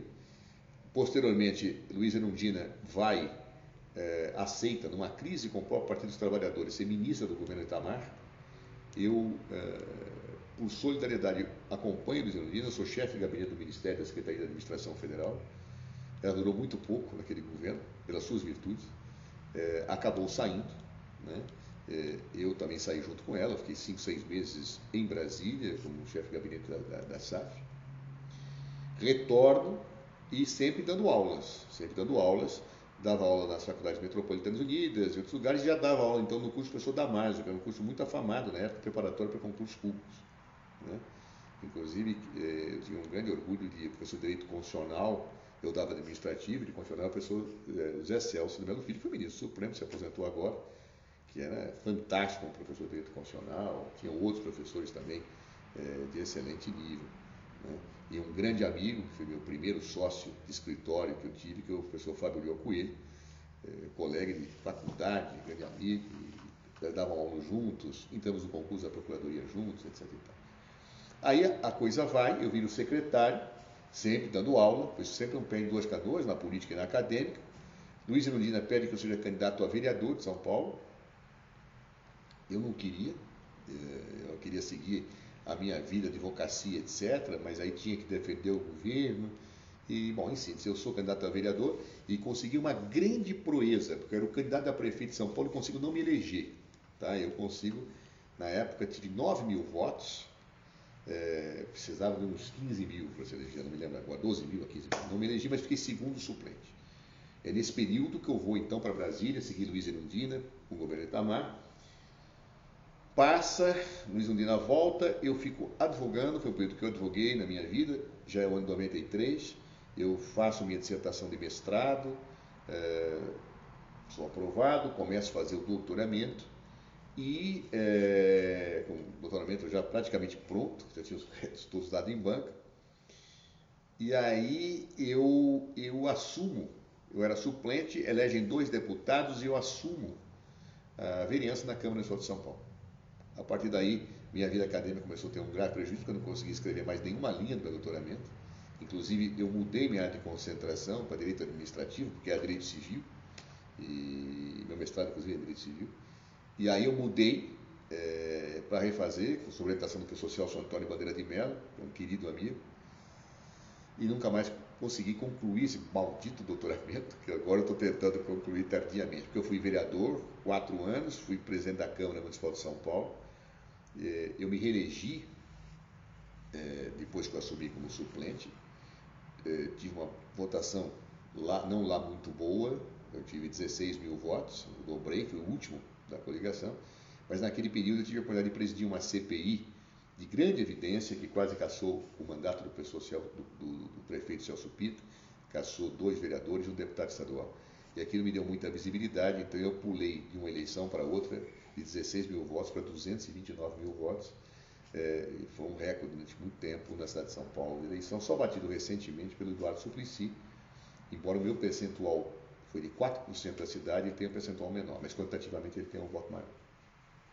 Exatamente na minha votação, eu vi no governo Marta Suplicy, elege, eu vi o presidente da Câmara Municipal de São Paulo, me elejo, é, perdão, é, me elejo presidente da Câmara Municipal de São Paulo, resolvo disputar o mandato de deputado federal, ao mesmo tempo que o presidente Lula disputava a eleição presidencial, o Lula ganha, eu me elejo deputado federal, fui muito bem votado, e exerço o mandato de deputado federal por oito anos. Ao mesmo tempo, embora meu doutoramento estivesse paralisado pela vida política, eu continuo dando aula permanentemente em cursinho, na PUC de São Paulo, em outras instituições. Cheguei a dar aula na Faculdade de Direito de São Bernardo do Campo, na Escola Paulista de Direito, é, em vários lugares. E antes de ser deputado, eu dava muita aula, muita eh, consultoria, treinamento em licitação e contratos, porque tinha, desde que saiu a lei 8666 eh, de 93, que está prestes a já vai deixar de valer, é, ninguém sabia como lidar com aquilo, então eu dava muita aula. Então eu tinha um lado acadêmico muito forte, eu não conseguia fazer minha, meu doutoramento.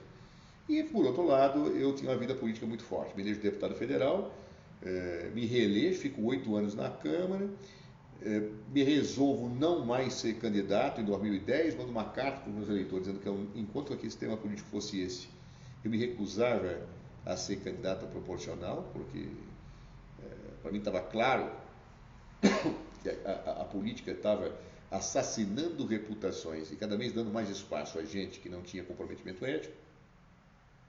E é nesse período, então, que eu disputo a presidência nacional do PT, eh, não me elejo, fico em terceiro lugar na primeira eleição, mas eh, eu sou, por um acordo, sou escolhido como secretário-geral nacional do partido. Eu fiquei um ano como secretário-geral nacional. Depois, eh, há uma outra eleição, eu disputo também, fiquei em segundo lugar, continuo secretário-geral nacional. Primeiro mandato eu fui secretário-geral da presidência do Ricardo Bezoin, no segundo do querido amigo também, o Zé Eduardo Dutra, que já é falecido. E é nesse período, então, que a candidatura de Dilma Rousseff se esboça, eu vou para a coordenação de campanha, e eu acabei sendo designado como responsável pela coordenação jurídica da campanha, por acompanhar a, a, a, a candidata naquele momento em todas as agendas. Eu acompanhei nas viagens à Europa que ela fez como candidata, viagem por todo o Brasil, e também funcionava um pouco como porta-voz da campanha. A partir daí, é, uma ganha, eu sou escolhido, tenho a honra de trabalhar para a primeira mulher presidente da República do Brasil, Dilma Rousseff. Meu discurso de posse, inclusive, eu revelo que foi impressionante, porque eu, eu trabalhei para a primeira prefeita como secretária mulher e para a primeira presidente da República mulher, o que muito me orgulha, muito me orgulha, duas mulheres de uma integridade impressionante, de uma abnegação à política muito impressionante.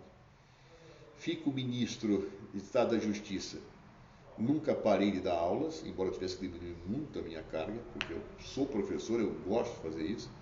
Aí, fiquei mais de cinco anos no Ministério da Justiça, eu bati o recorde de continuidade, tá certo? Eu fui um ministro da Justiça que mais tempo exerceu eh, essa função até hoje, de forma contínua. E aí, eh, acabo saindo do Ministério da Justiça e vou para a Advocacia Geral da União, quando então estoura o problema do impeachment de Dilma Rousseff eu, como advogado-geral da União, assumo a defesa de Dilma Rousseff. Quando ele é afastado da presidência da República pela abertura do processo no Senado, eu, é, óbvio, deixo de ser advogado-geral da União no governo Temer e assumo a defesa privada de Dilma como advogado. Foi a única causa que eu fui liberado a advogar, porque eu já era advogado constituído dela antes, pelo Conselho de Ética da Presidência da República. Então eu faço a defesa de Dilma Rousseff é, por seis anos, por seis por seis meses, ou mais do tempo do processo de impeachment. Houve o impeachment, eu é, cumpri rigorosamente a quarentena?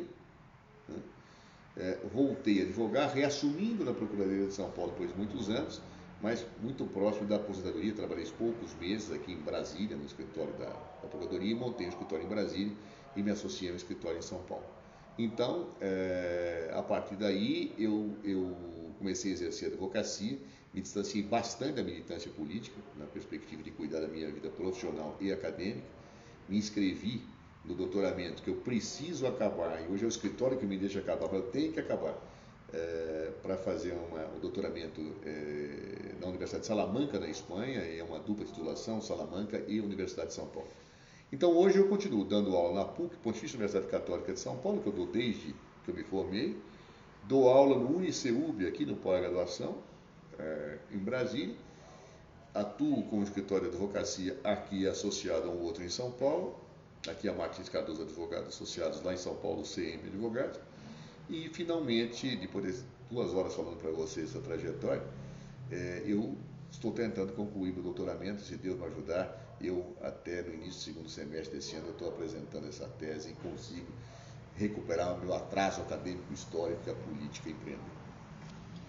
Dr. Cardoso, nos últimos anos, nota-se uma forte polarização da sociedade brasileira, fazendo com que as pessoas deixem de lado seus estudos, sua ciência, para se agarrar a convicções e paixões políticas.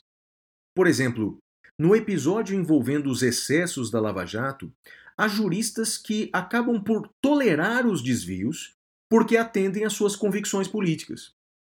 Como o senhor vê esse cenário de polarização atual e como resolver ou minimizar essa situação? A pergunta é, eu acho ela extremamente interessante, porque ela envolve uma situação que a gente tem visto muito, pessoas, inclusive é, com formação jurídica, com, com densidade de conhecimentos, é, falando em certas coisas é, sobre é, legitimar certos comportamentos arbitrários, autoritários, que aconteceu na Lava Jato, é, com um absoluto descaso para princípios constitucionais e para o Estado de Direito. Eu até entendo é, que pessoas que nunca tenham refletido a respeito, ou a oportunidade de refletir a respeito, possam ter posições dessa natureza. Mas uma pessoa que tem uma formação de estudos, ou em direito, ou em ciência política, ou em qualquer outra área de conhecimento, que faz com que as pessoas percebam o avanço do processo civilizatório e a conquista eh, de certos marcos eh, nas relações das pessoas. Imaginar que o devido processo legal seja uma burocracia, imaginar que um juiz pode conspirar com o promotor para condenar eh, como algo que dissesse os fins justificam os meios, sem pensar que se o juiz fizesse isso com um advogado, eh, essa pessoa seria a primeira a recriminar aquilo, dizendo que o cara é um vendido. Então, situações desse tipo realmente me espantam. Absolutamente me espantam. E a pergunta é por quê? Eu acho que existe uma coisa que nós nunca podemos desprezar na reflexão, que é o conceito de ideologia. E a palavra ideologia ela pode ter vários significados. Ela pode ser utilizada assim, no sentido amplo, como qualquer conjunto de ideias políticas, então ideologia marxista, ideologia anarquista, ideologia fascista, ou ela pode ser utilizada num sentido que alguns historicamente utilizam, e essa, essa utilização começou com Napoleão Bonaparte, quando criticava, criticava os ideólogos, é, que é um sentido que é resgatado com muita perspicácia por Karl Marx e Friedrich Engels, que é a ideia de ideologia como um componente de deturpação da realidade para justificar relações de poder. Essa visão de ideologia, que era muito fortemente desenvolvida por Marx, embora os marxistas nem sempre tenham a mesma visão a respeito, é retomada por alguns autores que não são marxistas. É, autores que, ou que nasceram, como Meinheim, que se utiliza do marxismo, ou com Talcott Parsons, que não é um, um marxista. Mas é uma visão interessante. Como a realidade, para justificar relações de poder, faz com que as pessoas pensem coisas que não são. Claro? É, no fundo, o Brasil nunca construiu culturalmente uma visão republicana. Nós tivemos mais tempo de períodos autoritários do que efetivamente períodos democráticos, de respeito à pluralidade, com a construção de um espírito verdadeiramente republicano. Nós fomos descobertos em 1500, a colonização que nós fizemos, que tivemos, foi uma colonização predatória, ao contrário, por exemplo, dos Estados Unidos, em que os pioneiros iam para lá para ficar na sua terra, no Brasil, a nossa colonização era para as pessoas que vinham, queriam voltar levando tudo que podiam, ou ouro, ou pau-brasil, ou tudo. E não é à toa que nas uh, das capitanias hereditárias, bom, antes mesmo, uh, como Portugal não colonizava o Brasil, liberaram presos, degredados para virem para cá, para ocupar indiscriminadamente, o cara queria voltar. Os, o, o, o, no período das, das capitanias hereditárias, os governadores escreviam, pelo amor de Deus, eu quero ir embora daqui, então, coisas impressionantes que marcavam que as pessoas que vinham para cá, elas não vinham para ficar, para deitar raiz na terra, para planejar. Isso levou a, a, a, Nós temos cidades não planejadas, a, criou um senso de improvisação muito grande no, no jeitinho brasileiro. Justamente porque não se planeja, a gente aprende a, a, a se virar nos 30, tá certo? Quer dizer, então, se você compara, por exemplo, as cidades planejadas no mundo, como Pequim, né, que já no século muito antes de Cristo, já tinha um planejamento urbano. As cidades brasileiras vieram a ter planejamento urbano só muito recentemente na história. Então, esse tipo de situações mostram um espírito que vem da nossa colonização muito, muito, muito diferenciado. E eu me lembro de um historiador que dizia, Manuel Araújo, um livro fabuloso chamado Teatro dos Vícios, em que ele dizia o seguinte, que nós ainda hoje vivemos sob o peso dos nossos mortos. E um dos das heranças dos nossos mortos é a ausência de separação entre público e privado. A ideia de vamos uh, levar vantagem em tudo certo, que era chamada lei de Gerson, que no passado fazia uma propaganda de cigarro, que se falava muito isso, os fins justificam os meios, é, é, o que é público é privado, o que é privado é público, faz com que a noção de Estado de Direito, de república, de res pública, seja absolutamente esquecida dentro da ideologia dominante. Então, as pessoas em geral é, é, ainda parece que é, não conseguem entender que, é, diante de uma situação é, delituosa, eventual, é necessário ter contraditório, ter ampla defesa, a pessoa ser julgada com imparcialidade, que isso é uma conquista civilizatória. Não é porque eu acho ou que eu vi que uma pessoa estava roubando que eu vou cortar a mão dessa pessoa. Porque muitas vezes eu posso ter visto errado, porque muitas vezes a pena não é esta, aquela que deve ser aplicada, porque a pena deve existir não para punir, mas para que a pessoa tenha uma reinserção social. Então, esse tipo de ideia faz envolver os lugares comuns, preso bom é preso morto, é, é, impune porque o advogado tem que defender, advogado é bandido porque defende, juiz bom é um juiz que prende, juiz mau é um juiz que solta. Esse tipo de visão ideológica, no sentido marxista da expressão, é o que justifica aplausos aos arbítrios da Lava Jato. Se por um lado a Lava Jato tinha um grande mérito, que era combater a corrupção, de outro lado ele matou o combate à corrupção quando começa a utilizar o arbítrio. Eu sempre cito uma expressão de Montesquieu, quando ele dizia que todo homem que tem o poder tende a dele abusar, e por isso é necessário que o poder limite o poder. Ele falava o seguinte: até a virtude precisa de limite. Claro, até a virtude de limite, porque uma virtude que é exacerbadamente perseguida mata outras virtudes. Ao se lutar virtuosamente pelo combate à corrupção, se matou o Estado de Direito, se criou um Estado de exceção.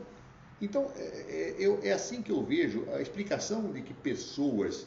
É, tem uma visão fantástica de mundo até, ou que tem uma erudição, etc. Falem essas jasnices quando falam, defendem a, a, a, Lava Jato, só tem uma razão de ser, a meu ver, visão ideológica deturpada a partir de uma cultura historicamente consolidada que não constrói a diferença entre público e privado e que acaba fazendo com que é, seja cada vez mais perdida na, no nosso cotidiano a dimensão de verdadeira república coisa pública ligada a garantias, ligada a processo, de, uh, ligado a, uh, fundamentalmente ao respeito que o Estado deve ter aos direitos de cada um.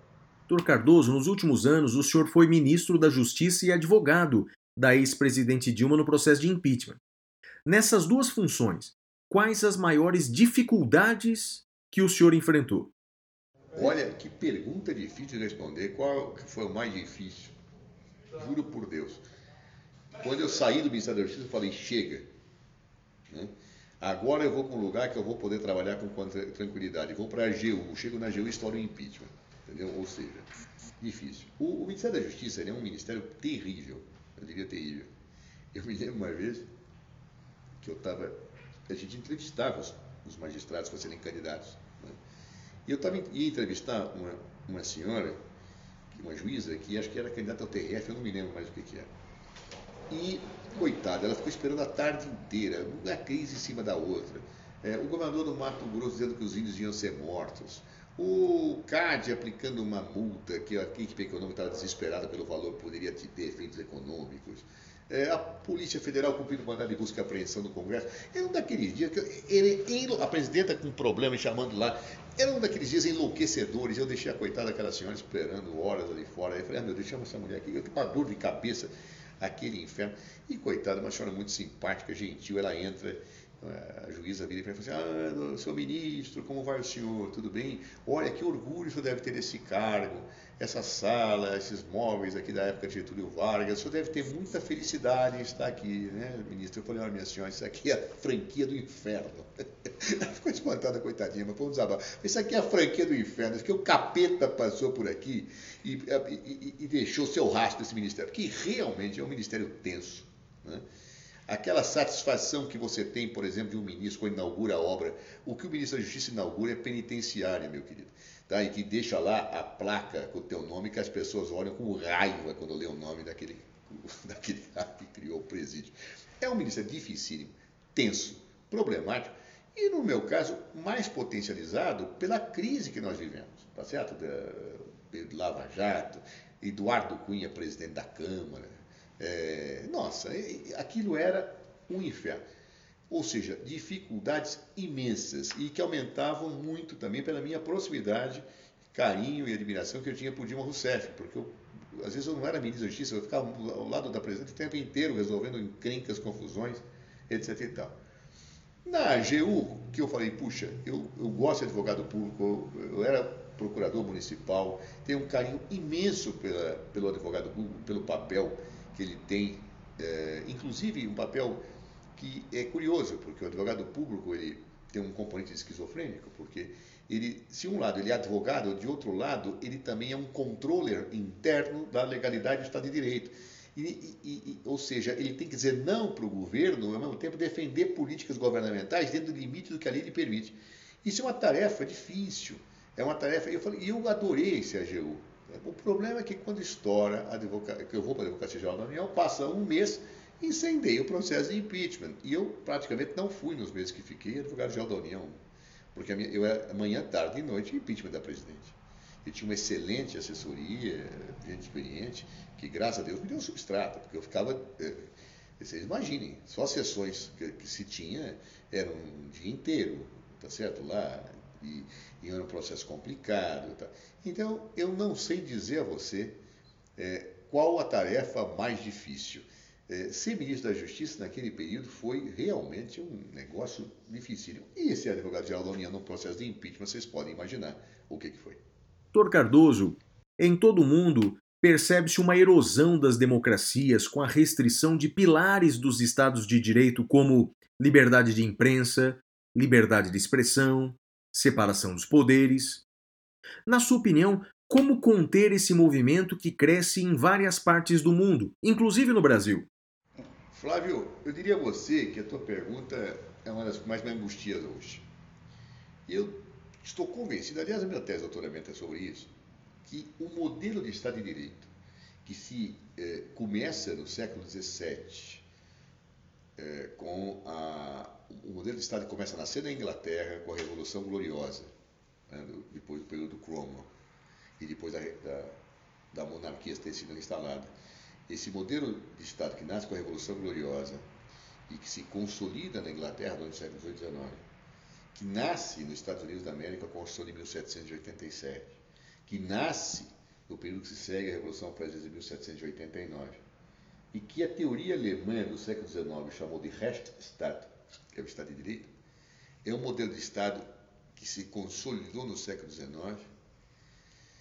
No século XX começou a ter as primeiras crises e, a meu ver, no século XXI, ele passa por um processo de crise brutal.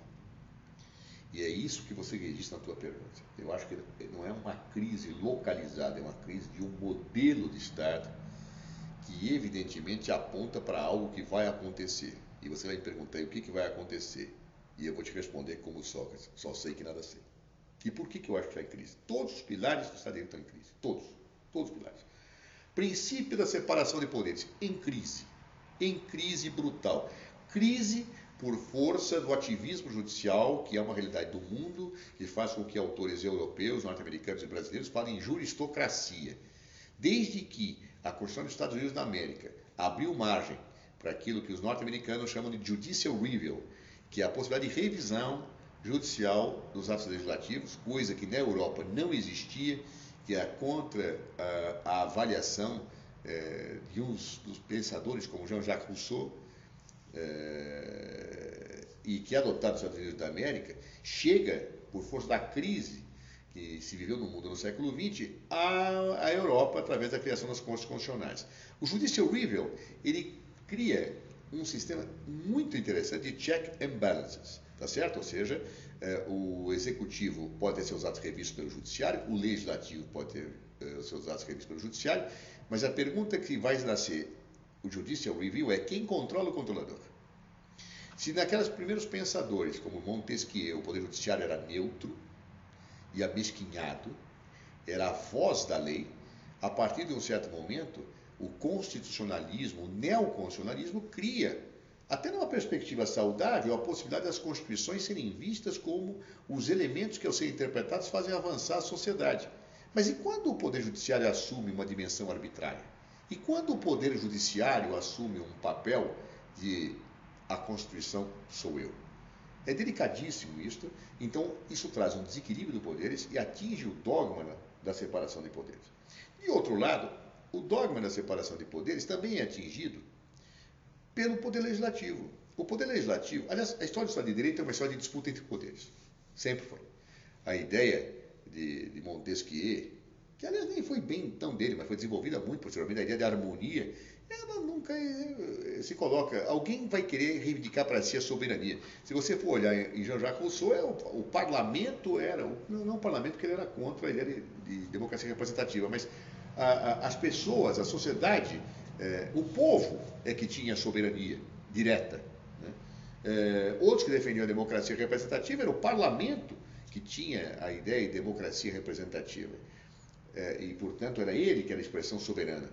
O, o, outros a, falavam do poder executivo como o poder é, soberano. É, a grande verdade é que soberano é quem dá a última palavra. Claro? Essa é a grande verdade no Estado. E com o Judicial Review, quem passou a dar a última palavra é o Judiciário. Não é à toa que muitos dizem que a soberania foi deslocada para o Poder Judiciário, afastando-se do dogma de que seria, como dizia Jean-Jacques Rousseau, a volonté générale, a vontade general, que formaria a visão do Estado. A visão do Judiciário é em tese da vontade geral, porque ela é uma interpretação da que a Constituição diz e, portanto, nem sempre a vontade geral é que é a decisão do Judiciário, mas a vontade daquele que decide. Isso traz uma crise. E vocês vão dizer, mas e o parlamento? O parlamento está em crise, a democracia representativa está em crise. A democracia representativa é um dos fatores de maior desgaste ao Estado de Direito. Por quê? Porque as pessoas não confiam mais na democracia representativa, nos seus representantes. Há manifestações que nós tivemos no Brasil em 2013 e que naquele mesmo momento histórico aconteciam na Espanha, aconteciam nos Estados Unidos com o Occupy Wall Street, mostravam a falência da democracia representativa. E por que, que isso acontece? O desenvolvimento dos meios de, de informação. Desde que as pessoas começam a ter ciência do que o parlamento vai votar, e que nem sempre os representantes votam aquilo que os representados querem, até porque é impossível. É, uma pessoa elege um parlamentar e nem sempre tem a mesma opinião sobre uma questão a ser votada. Isso leva a um desgaste do representante. Ou seja, a internet sepulta de vez, a meu ver, a democracia representativa na medida em que ela permite que antes do voto, durante o voto, aquele que é o representado fala: peraí, por que esse cara vai votar em meu nome isto? Então, a ojeriza, chamada classe política hoje no mundo, é total. Ninguém acredita mais na democracia representativa. Ora, como o Estado de Direito ele se baseia na democracia representativa como forlador do parlamento e da vontade geral, eu tenho um deslocamento para o judiciário da, da decisão final, um desgaste do legislativo em relação ao sistema da democracia representativa, ampliada por uma crise do princípio da legalidade, que é outro pressuposto do Estado de Direito. Por quê? Porque a lei é lenta. A formação da lei é necessariamente lenta. É, eu me lembro daquela velha frase de Otto von Bismarck, chanceler alemão, que dizia que se o povo soubesse como são as salsichas e como são as leis, não comeria as primeiras e não, e, e não acreditaria na segunda. Ou seja, é, de certa forma, os problemas modernos são tão grandes e a crença de que a lei resolve tudo é, é algo tão dominante que as pessoas pensam na lei como uma produção de salsichas. Ou seja, lei para tudo. Lei para tudo. Salsicha, salsicha, salsicha. E não dá para fazer lei como se fosse salsicha. Lei tem que ser pensada, lei não pode ser resposta política, lei tem que ser refletida. E os problemas modernos, eles exigem rapidez decisória. Então tem um descompasso. O parlamento é um órgão colegiado, tem direito de obstrução, que é legítimo, tem direito da oposição é, é, é, não permitir a aprovação. a própria tramitação legislativa, mais rápida que seja, ela é demorada. Então, isso traz um descompasso decisório, claro, imenso. Eu me lembro que em palestras antes da pandemia eu dizia: hoje, se um vírus nascer na China, chega em horas no Brasil, e, e se eu precisar de uma lei para fazer isso, eu não soluciono o problema. Poxa, eu queimei minha língua, aconteceu exatamente isso. E eu falava isso em muitas palestras antes da, da, da, é, disso eclodir. Então, o processo legislativo é lento.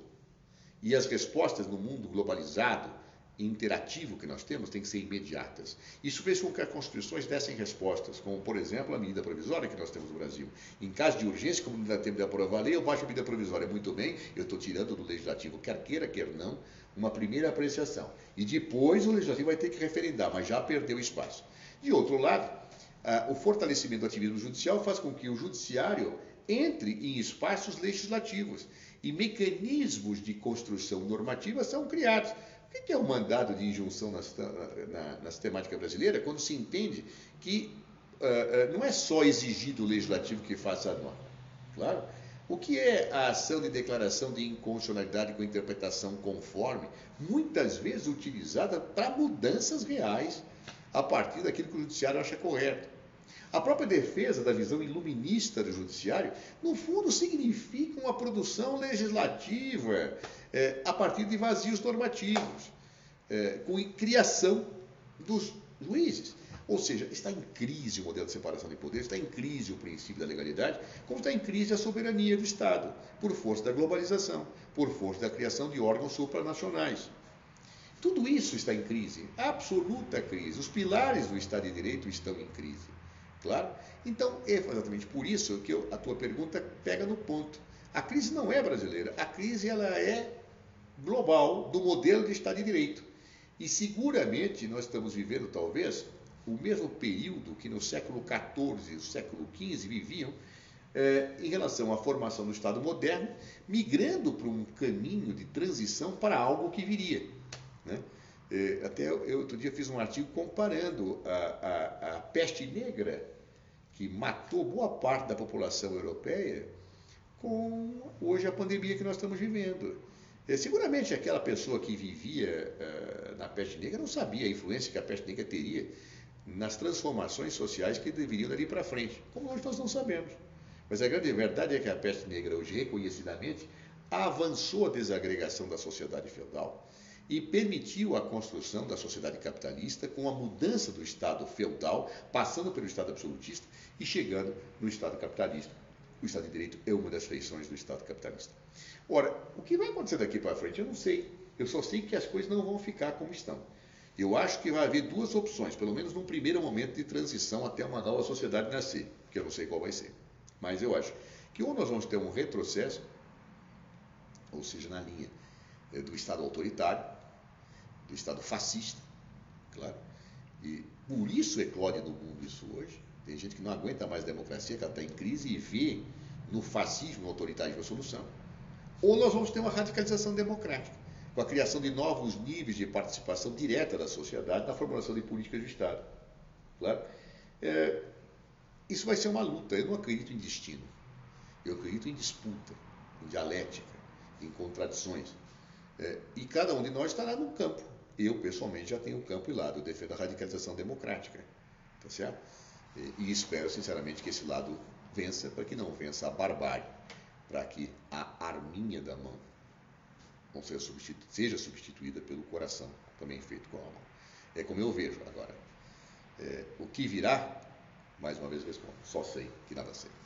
Por fim, doutor Cardoso, que conselho profissional e pessoal o senhor daria para os ouvintes do nosso podcast, cuja maioria é da área do direito, estudantes e profissionais? Que conselho eu dou? Olha, eu acho que o melhor conselho que se pode dar para alguém que milita nessa área do direito, é, é operador de direitos, é, professor, é buscar, antes de tudo, o senso crítico e a reflexão. Ficar sempre alerta em relação às deturpações ideológicas que existem.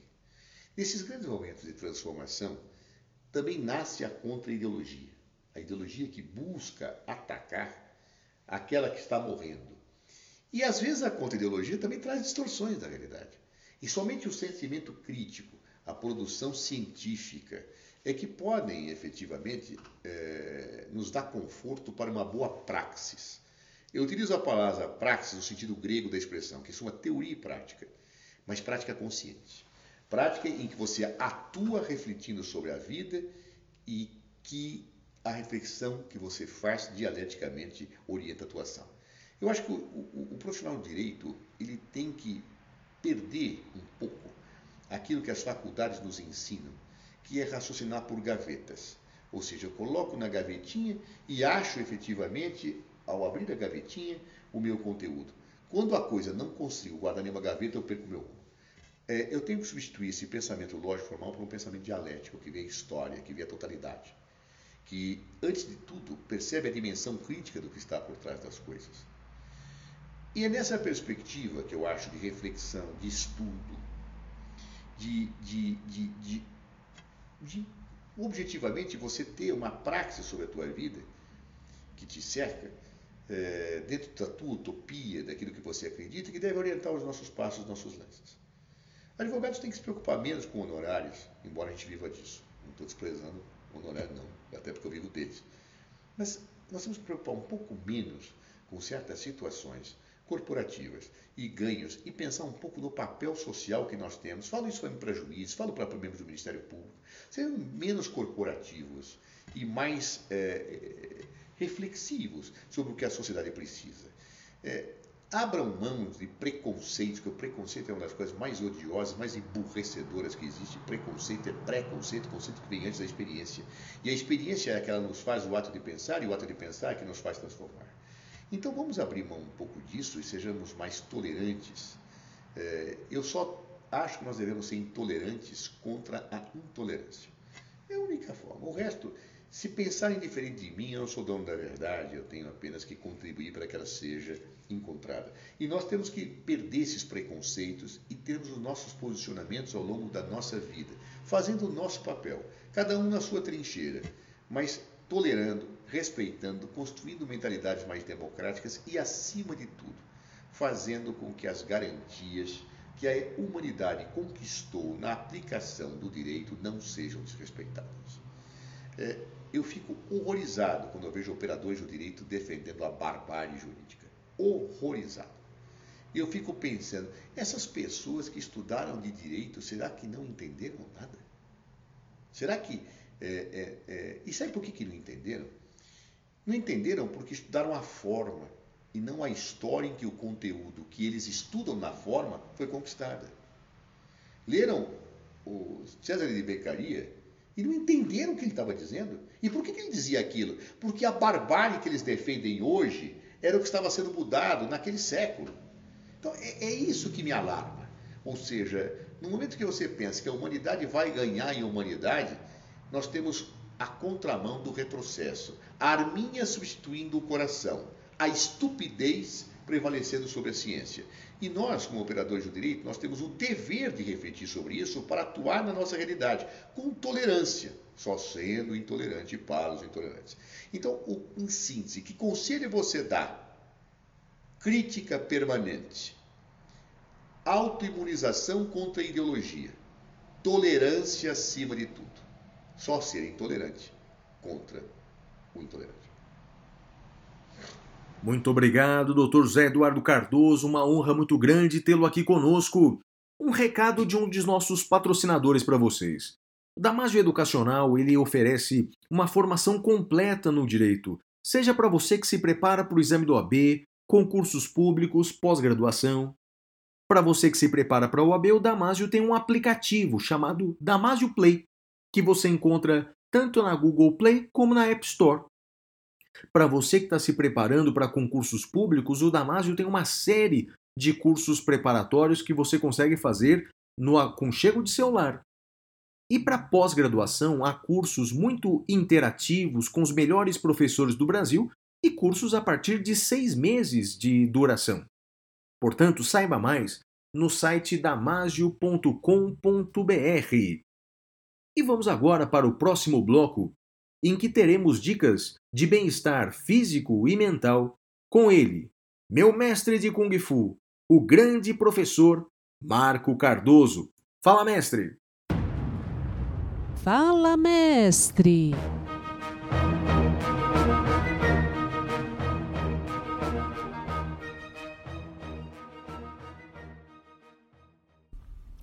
Olá, ouvintes do podcast O Detrator. Aqui é o professor Marco Cardoso. Tudo bem com vocês? Hoje vou falar sobre 20 minutos de atividade física que pode fazer de vocês pessoas mais felizes. Eu falei de 20 minutos porque esse é o tempo mínimo para que vocês usufruam dos benefícios estimulados pela prática. Apesar de que, pela minha experiência, eu duvido que alguém faça apenas 20 minutos depois de inserir esse hábito em sua rotina, visto que, quando praticamos algum exercício físico, são liberados uma série de hormônios responsáveis pelo prazer e bem-estar, tornando a atividade como algo, entre aspas, viciante. Que atividade física é indicada para saúde e bem-estar, vocês já sabem ou já ouviram falar. Mas vocês sabiam que pode estimular o nosso cérebro? Sim, diversos estudos comprovam os benefícios para o nosso cérebro, além de ajudar a diminuir a possibilidade de depressão, principalmente nessa fase que estamos vivendo, e, além disso, estimula a concentração e foco no nosso dia a dia. Quando praticamos atividade física, nos tornamos pessoas mais fortes, pois ativamos e estimulamos diversas regiões do nosso cérebro, proporcionando mais motivação e força de vontade para enfrentarmos os desafios diários. Portanto, escolha algo que você goste e vamos à prática. Fico à disposição para atendê-los nos canais do Instagram e em nosso WhatsApp, que é o número 11 3969 3531. Ótima semana a todos e obrigado ao professor Flávio pela oportunidade de participação e parabéns pelo sucesso do podcast. Até breve!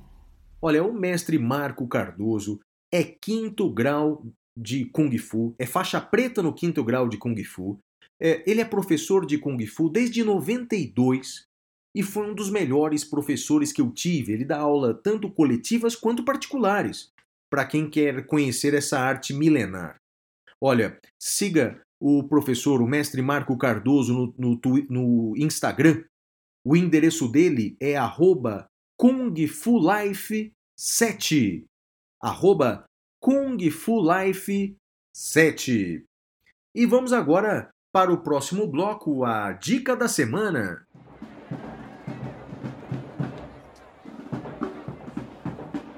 Dica da semana.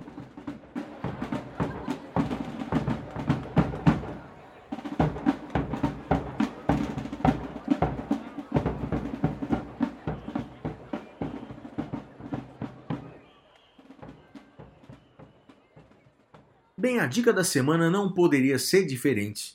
Recomendo para vocês um livro que devorei essa semana chamado O Fascismo em Camisas Verdes. O Fascismo em Camisas Verdes, que mostra a introdução do fascismo no Brasil com as características brasileiras.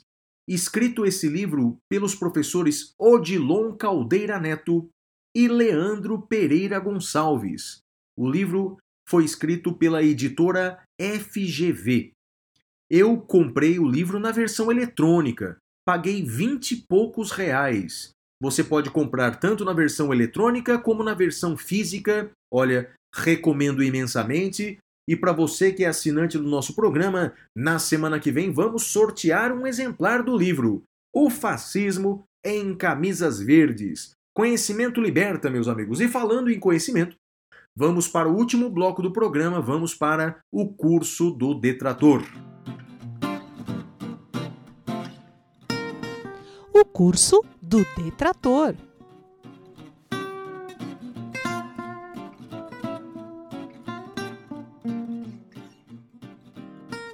Bem, meus amigos, no episódio anterior eu falei para vocês sobre o constitucionalismo moderno. Quando surgiu o constitucionalismo moderno? Hoje eu vou falar para vocês sobre o chamado neoconstitucionalismo. Olha, essa expressão neoconstitucionalismo significa, portanto, novo constitucionalismo. Mas ele não é tão novo assim. Ele surgiu após a Segunda Guerra Mundial, principalmente nas constituições da Itália de 1947 e da Alemanha de 1949. Mesmo assim, ele é chamado de neoconstitucionalismo.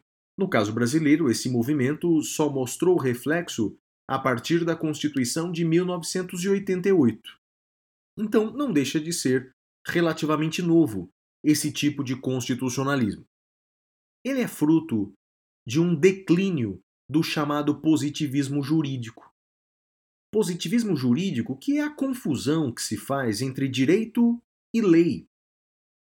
Para o positivismo jurídico, o direito é sinônimo daquilo que é legislado, do que é aquilo que está na lei. O que não está na lei pode ser sociologia, filosofia, mas não é direito. Ocorre que houve um grande declínio do positivismo jurídico uh, no, no, no período da Segunda Guerra Mundial. Porque os regimes mais autoritários que nós tivemos, como o fascismo na Itália, o nazismo na Alemanha, eram todos baseados na lei. Então, portanto, a lei pode conter abusos, a lei pode conter absurdos, como foi, por exemplo, a perseguição dos judeus na Alemanha. Entra, portanto, em declínio o positivismo jurídico e nasce então o neoconstitucionalismo. Olha, a missão principal desse neoconstitucionalismo é garantir uma maior eficácia da Constituição, principalmente dos direitos fundamentais. E olha, de certa forma, esse movimento neoconstitucionalista, que tem essa origem na Europa, mas tem uma certa influência dos Estados Unidos com a ideia de supremacia da Constituição, tem várias consequências no plano prático. E as consequências do neoconstitucionalismo eu te conto no próximo programa. Por hoje, ficamos por aqui. Tenham todos uma excelente e abençoada semana e se cuidem, meus amigos. Um abraço para todos vocês. Tchau, tchau.